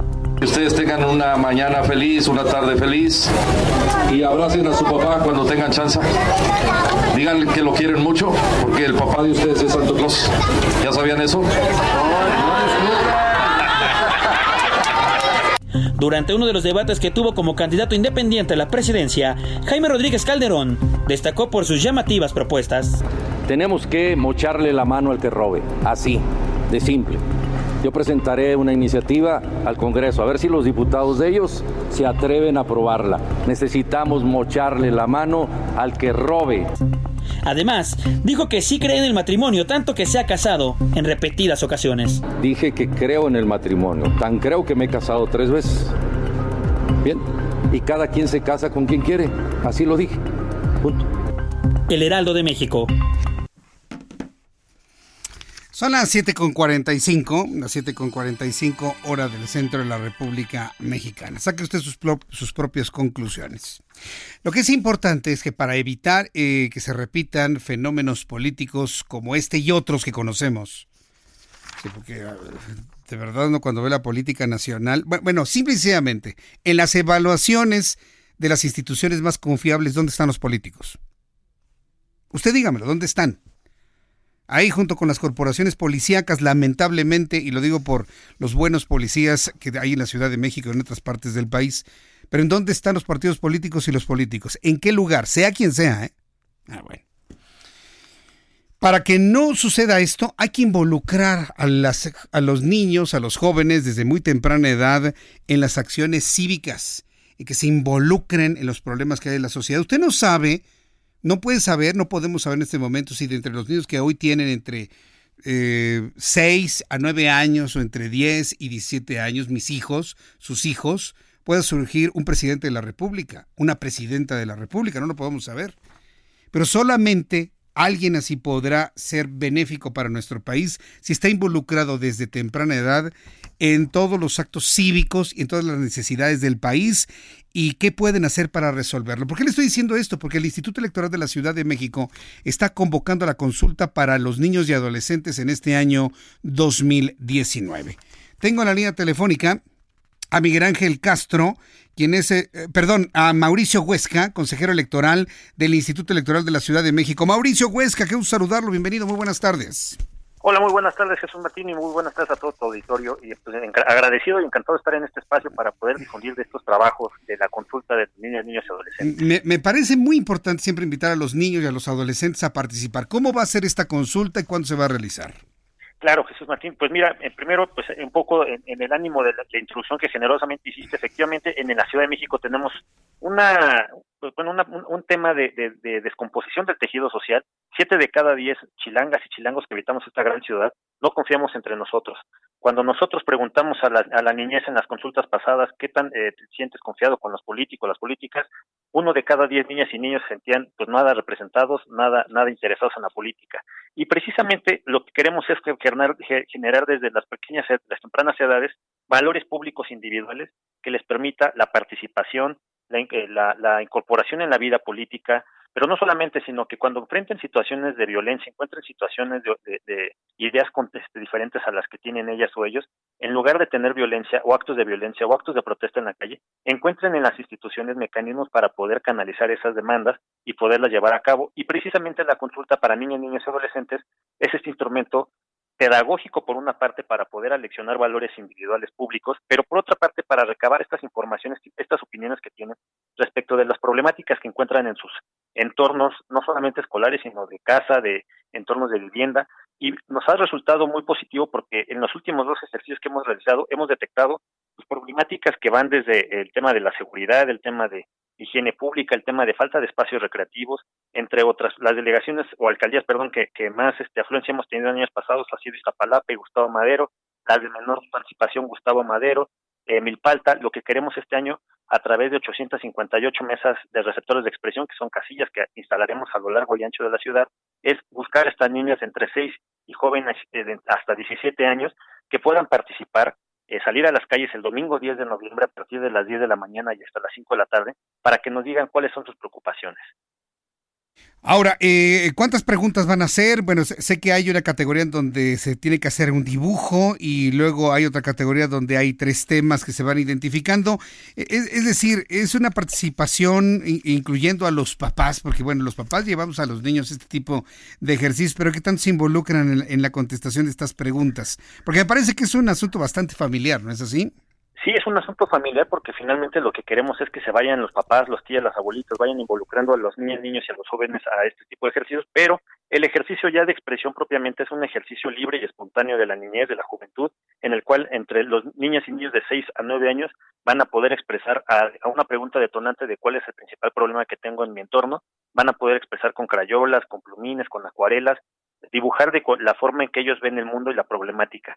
Ya la- las y los jóvenes y niñas y niños de entre eh, 10 años y hasta 17 van a tener que contestar una pregunta, pero no solamente esta pregunta detonadora de cuál es el principal problema, sino una segunda pregunta en las cuales ellas y ellos van a hacerse parte de la propia problemática y van a tener que decir cuál es eh, la forma en que ellas o ellos desde su ámbito individual van a poder cambiar las cosas o pretenden cambiar las cosas.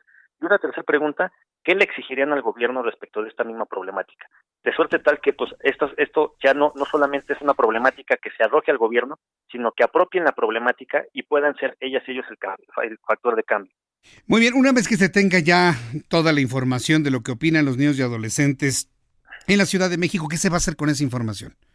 Bueno, este ejercicio, como no solamente es un ejercicio estadístico, también y y cuantitativo ni cualitativo, lo que queremos hacer es, ya con las respuestas que tengamos, las vamos a sistematizar y las vamos a estar entregando a alcaldes y alcaldesas, a la jefatura de gobierno y al Congreso de la Ciudad de México, para que a partir de estas demandas que tengan de los niños y niñas, pues los, las autoridades públicas de la gran Ciudad de México puedan generar políticas públicas, puedan diseñar normatividad que pueda beneficiar su entorno y de esta manera la consulta no solamente se quede en un ejercicio participativo o estadístico, sino que realmente tenga un efecto, quizá no vinculatorio, pero sí un efecto que va a incidir directamente en las políticas públicas que les puedan beneficiar. Muy bien. Bueno, entonces, eh, ¿cuándo, dónde y a qué hora?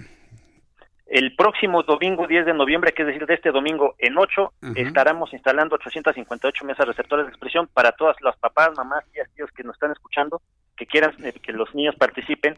En el portal de internet www.ism tenemos todas las ubicaciones por cada una de las demarcaciones territoriales, e incluso un mapa interactivo en el cual pueden ubicar la más cercana a su domicilio. Muy bien, pues llevaremos a nuestros hijos a participar en esta consulta para niños y adolescentes 2019 y estaremos muy atentos de cómo se va realizando esta consulta. Qué bueno que tengan esta iniciativa de en estos tiempos, cuando toda la atención está centrada en los grandes asuntos de la política nacional, se toma un tiempo para atender a los niños, sus inquietudes, a los adolescentes, lo que esperan de nuestro país y cómo piensan solucionar los problemas. Enhorabuena, ¿eh? Por esta iniciativa. Muchísimas gracias. Muchas gracias a ti, José Martín. Gracias, Mauricio Huesca. Que le vaya muy bien. Hasta luego. Hasta luego. Es consejero electoral del Instituto Electoral de la Ciudad de México. 10 de noviembre. Hay que llevar a los niños a esta consulta. Entre a www.ism.org. Ahí va a encontrar usted la ubicación de las casillas. Van a ser 858 mesas receptoras de expresión que se van a instalar en toda la ciudad y algunas 16, secundar- en sec- 16 secundarias técnicas con el sistema de voto electrónico. Antes de despedirnos, vamos a la información internacional con Abraham Arriola y un día como hoy. Continuamos con la información. Esto es un día como hoy. International. 1541, en la capilla sixtina del Palacio Apostólico, Allá en Roma, Miguel Ángel termina el mural El Juicio Final. 1615. En España, Miguel de Cervantes dedica al Conde de Lemos la segunda parte de El Quijote.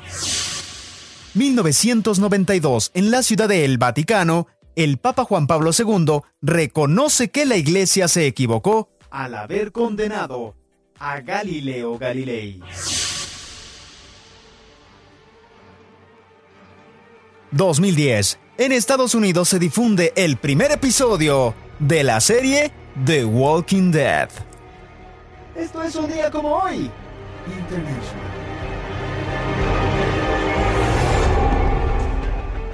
Gracias Abraham Arreola por la información. La Cámara de Representantes de los Estados Unidos ha establecido el día de hoy una serie de reglas que permiten a legisladores interrogar testigos de cara a un juicio político contra Donald Trump por las supuestas presiones políticas sobre Ucrania para investigar a los Biden.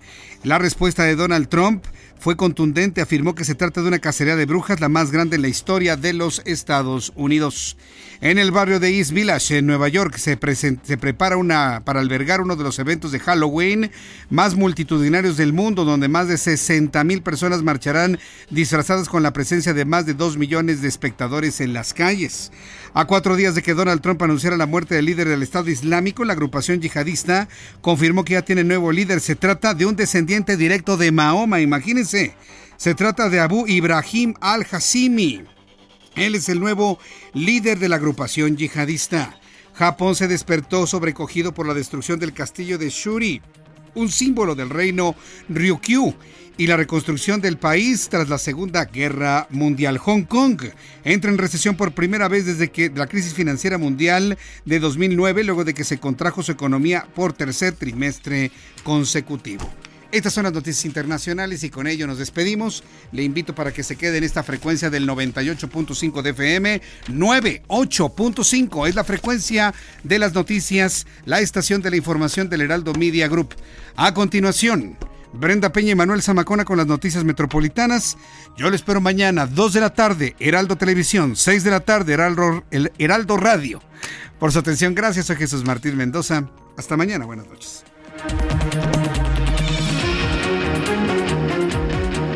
Esto fue Las Noticias de la Tarde con Jesús Martín Mendoza. Heraldo Radio. La HCL se comparte, se ve y ahora también se escucha. En Galerías del Triunfo tenemos una promoción muy especial para ti. Nuestra gran preventa navideña, con descuentos del 20 al 80% de descuento en todas las tiendas. Visítanos en nuestras 45 sucursales. Recuerda, descuentos del 20 al 80% de descuento. www.eltriunfo.com.mx. Síguenos en Facebook El Triunfo MX. Válido al 5 de noviembre. Aplican restricciones. SDP Noticias y el de Presentan. ¡Es un minuto! ¡Es un chairo! ¡Es un chairo minuto!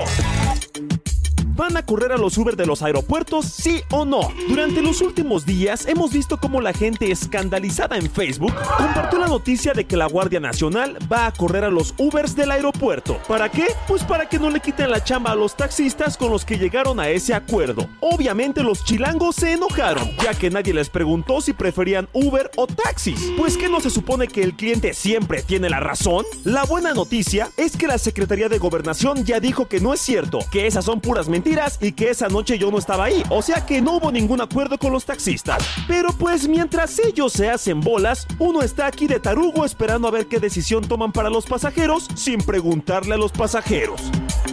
Es un minuto, es un chairo, es un chairo minuto. Heraldo Radio 98.5 FM.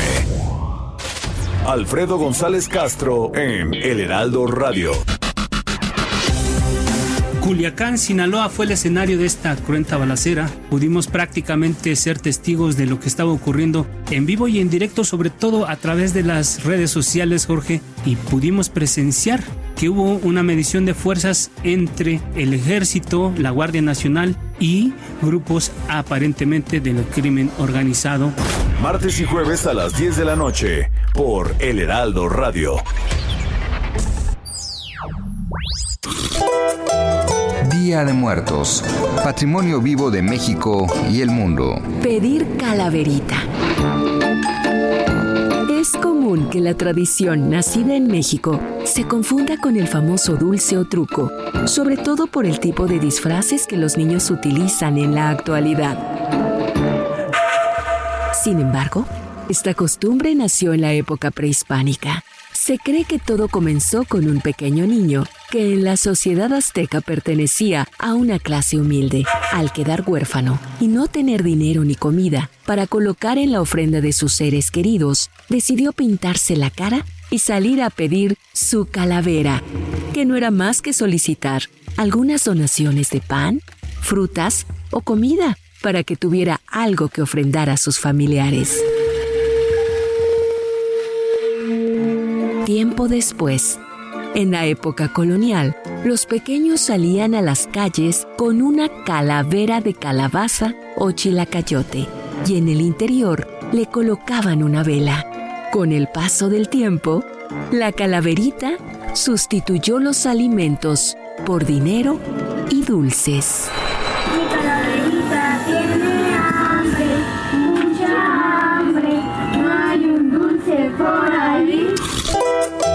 En el Heraldo Radio damos vida a nuestras tradiciones. Heraldo Radio. Brenda Peña y Manuel Zamacona están listos para actualizarte los hechos relevantes con la mirada fresca que los caracteriza. Bienvenidos a Noticiero Capitalino en Heraldo Radio 98.5 FM. Comenzamos.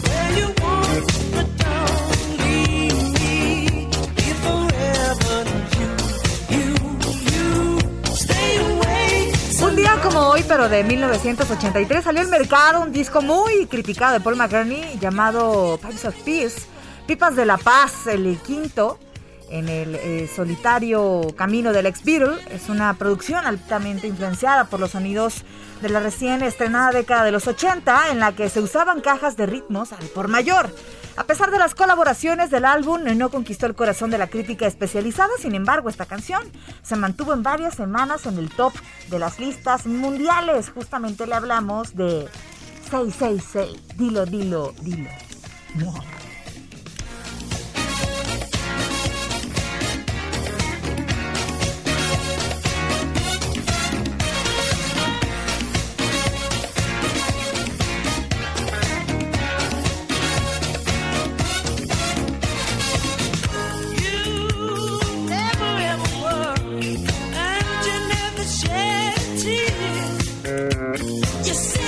8 de la noche con dos minutos, tiempo del centro de la República Mexicana. Qué gusto que nos estén acompañando a esta hora de la noche aquí en el Heraldo Radio 98.5 de FM en una noche Te veo peculiar. raro, te veo raro. ¿Me ves raro? ¿Qué tengo? Te ¿Qué veo tengo en la como, cara? como que hoy te ves guapetón, ¿eh? ¿Ah, Hoy sí? te arreglaste de más, ¿no? Me arreglé un, un poco de más. Sí, Sí. mira esa bocota. ¿Qué, qué habrá en esa bocota? ¿Cómo están, ¿O amigos? ¿Qué saldrá de Aquellos que esta nos saludan por el 98.5 y aquellos que nos siguen también por Facebook Live. Un saludo.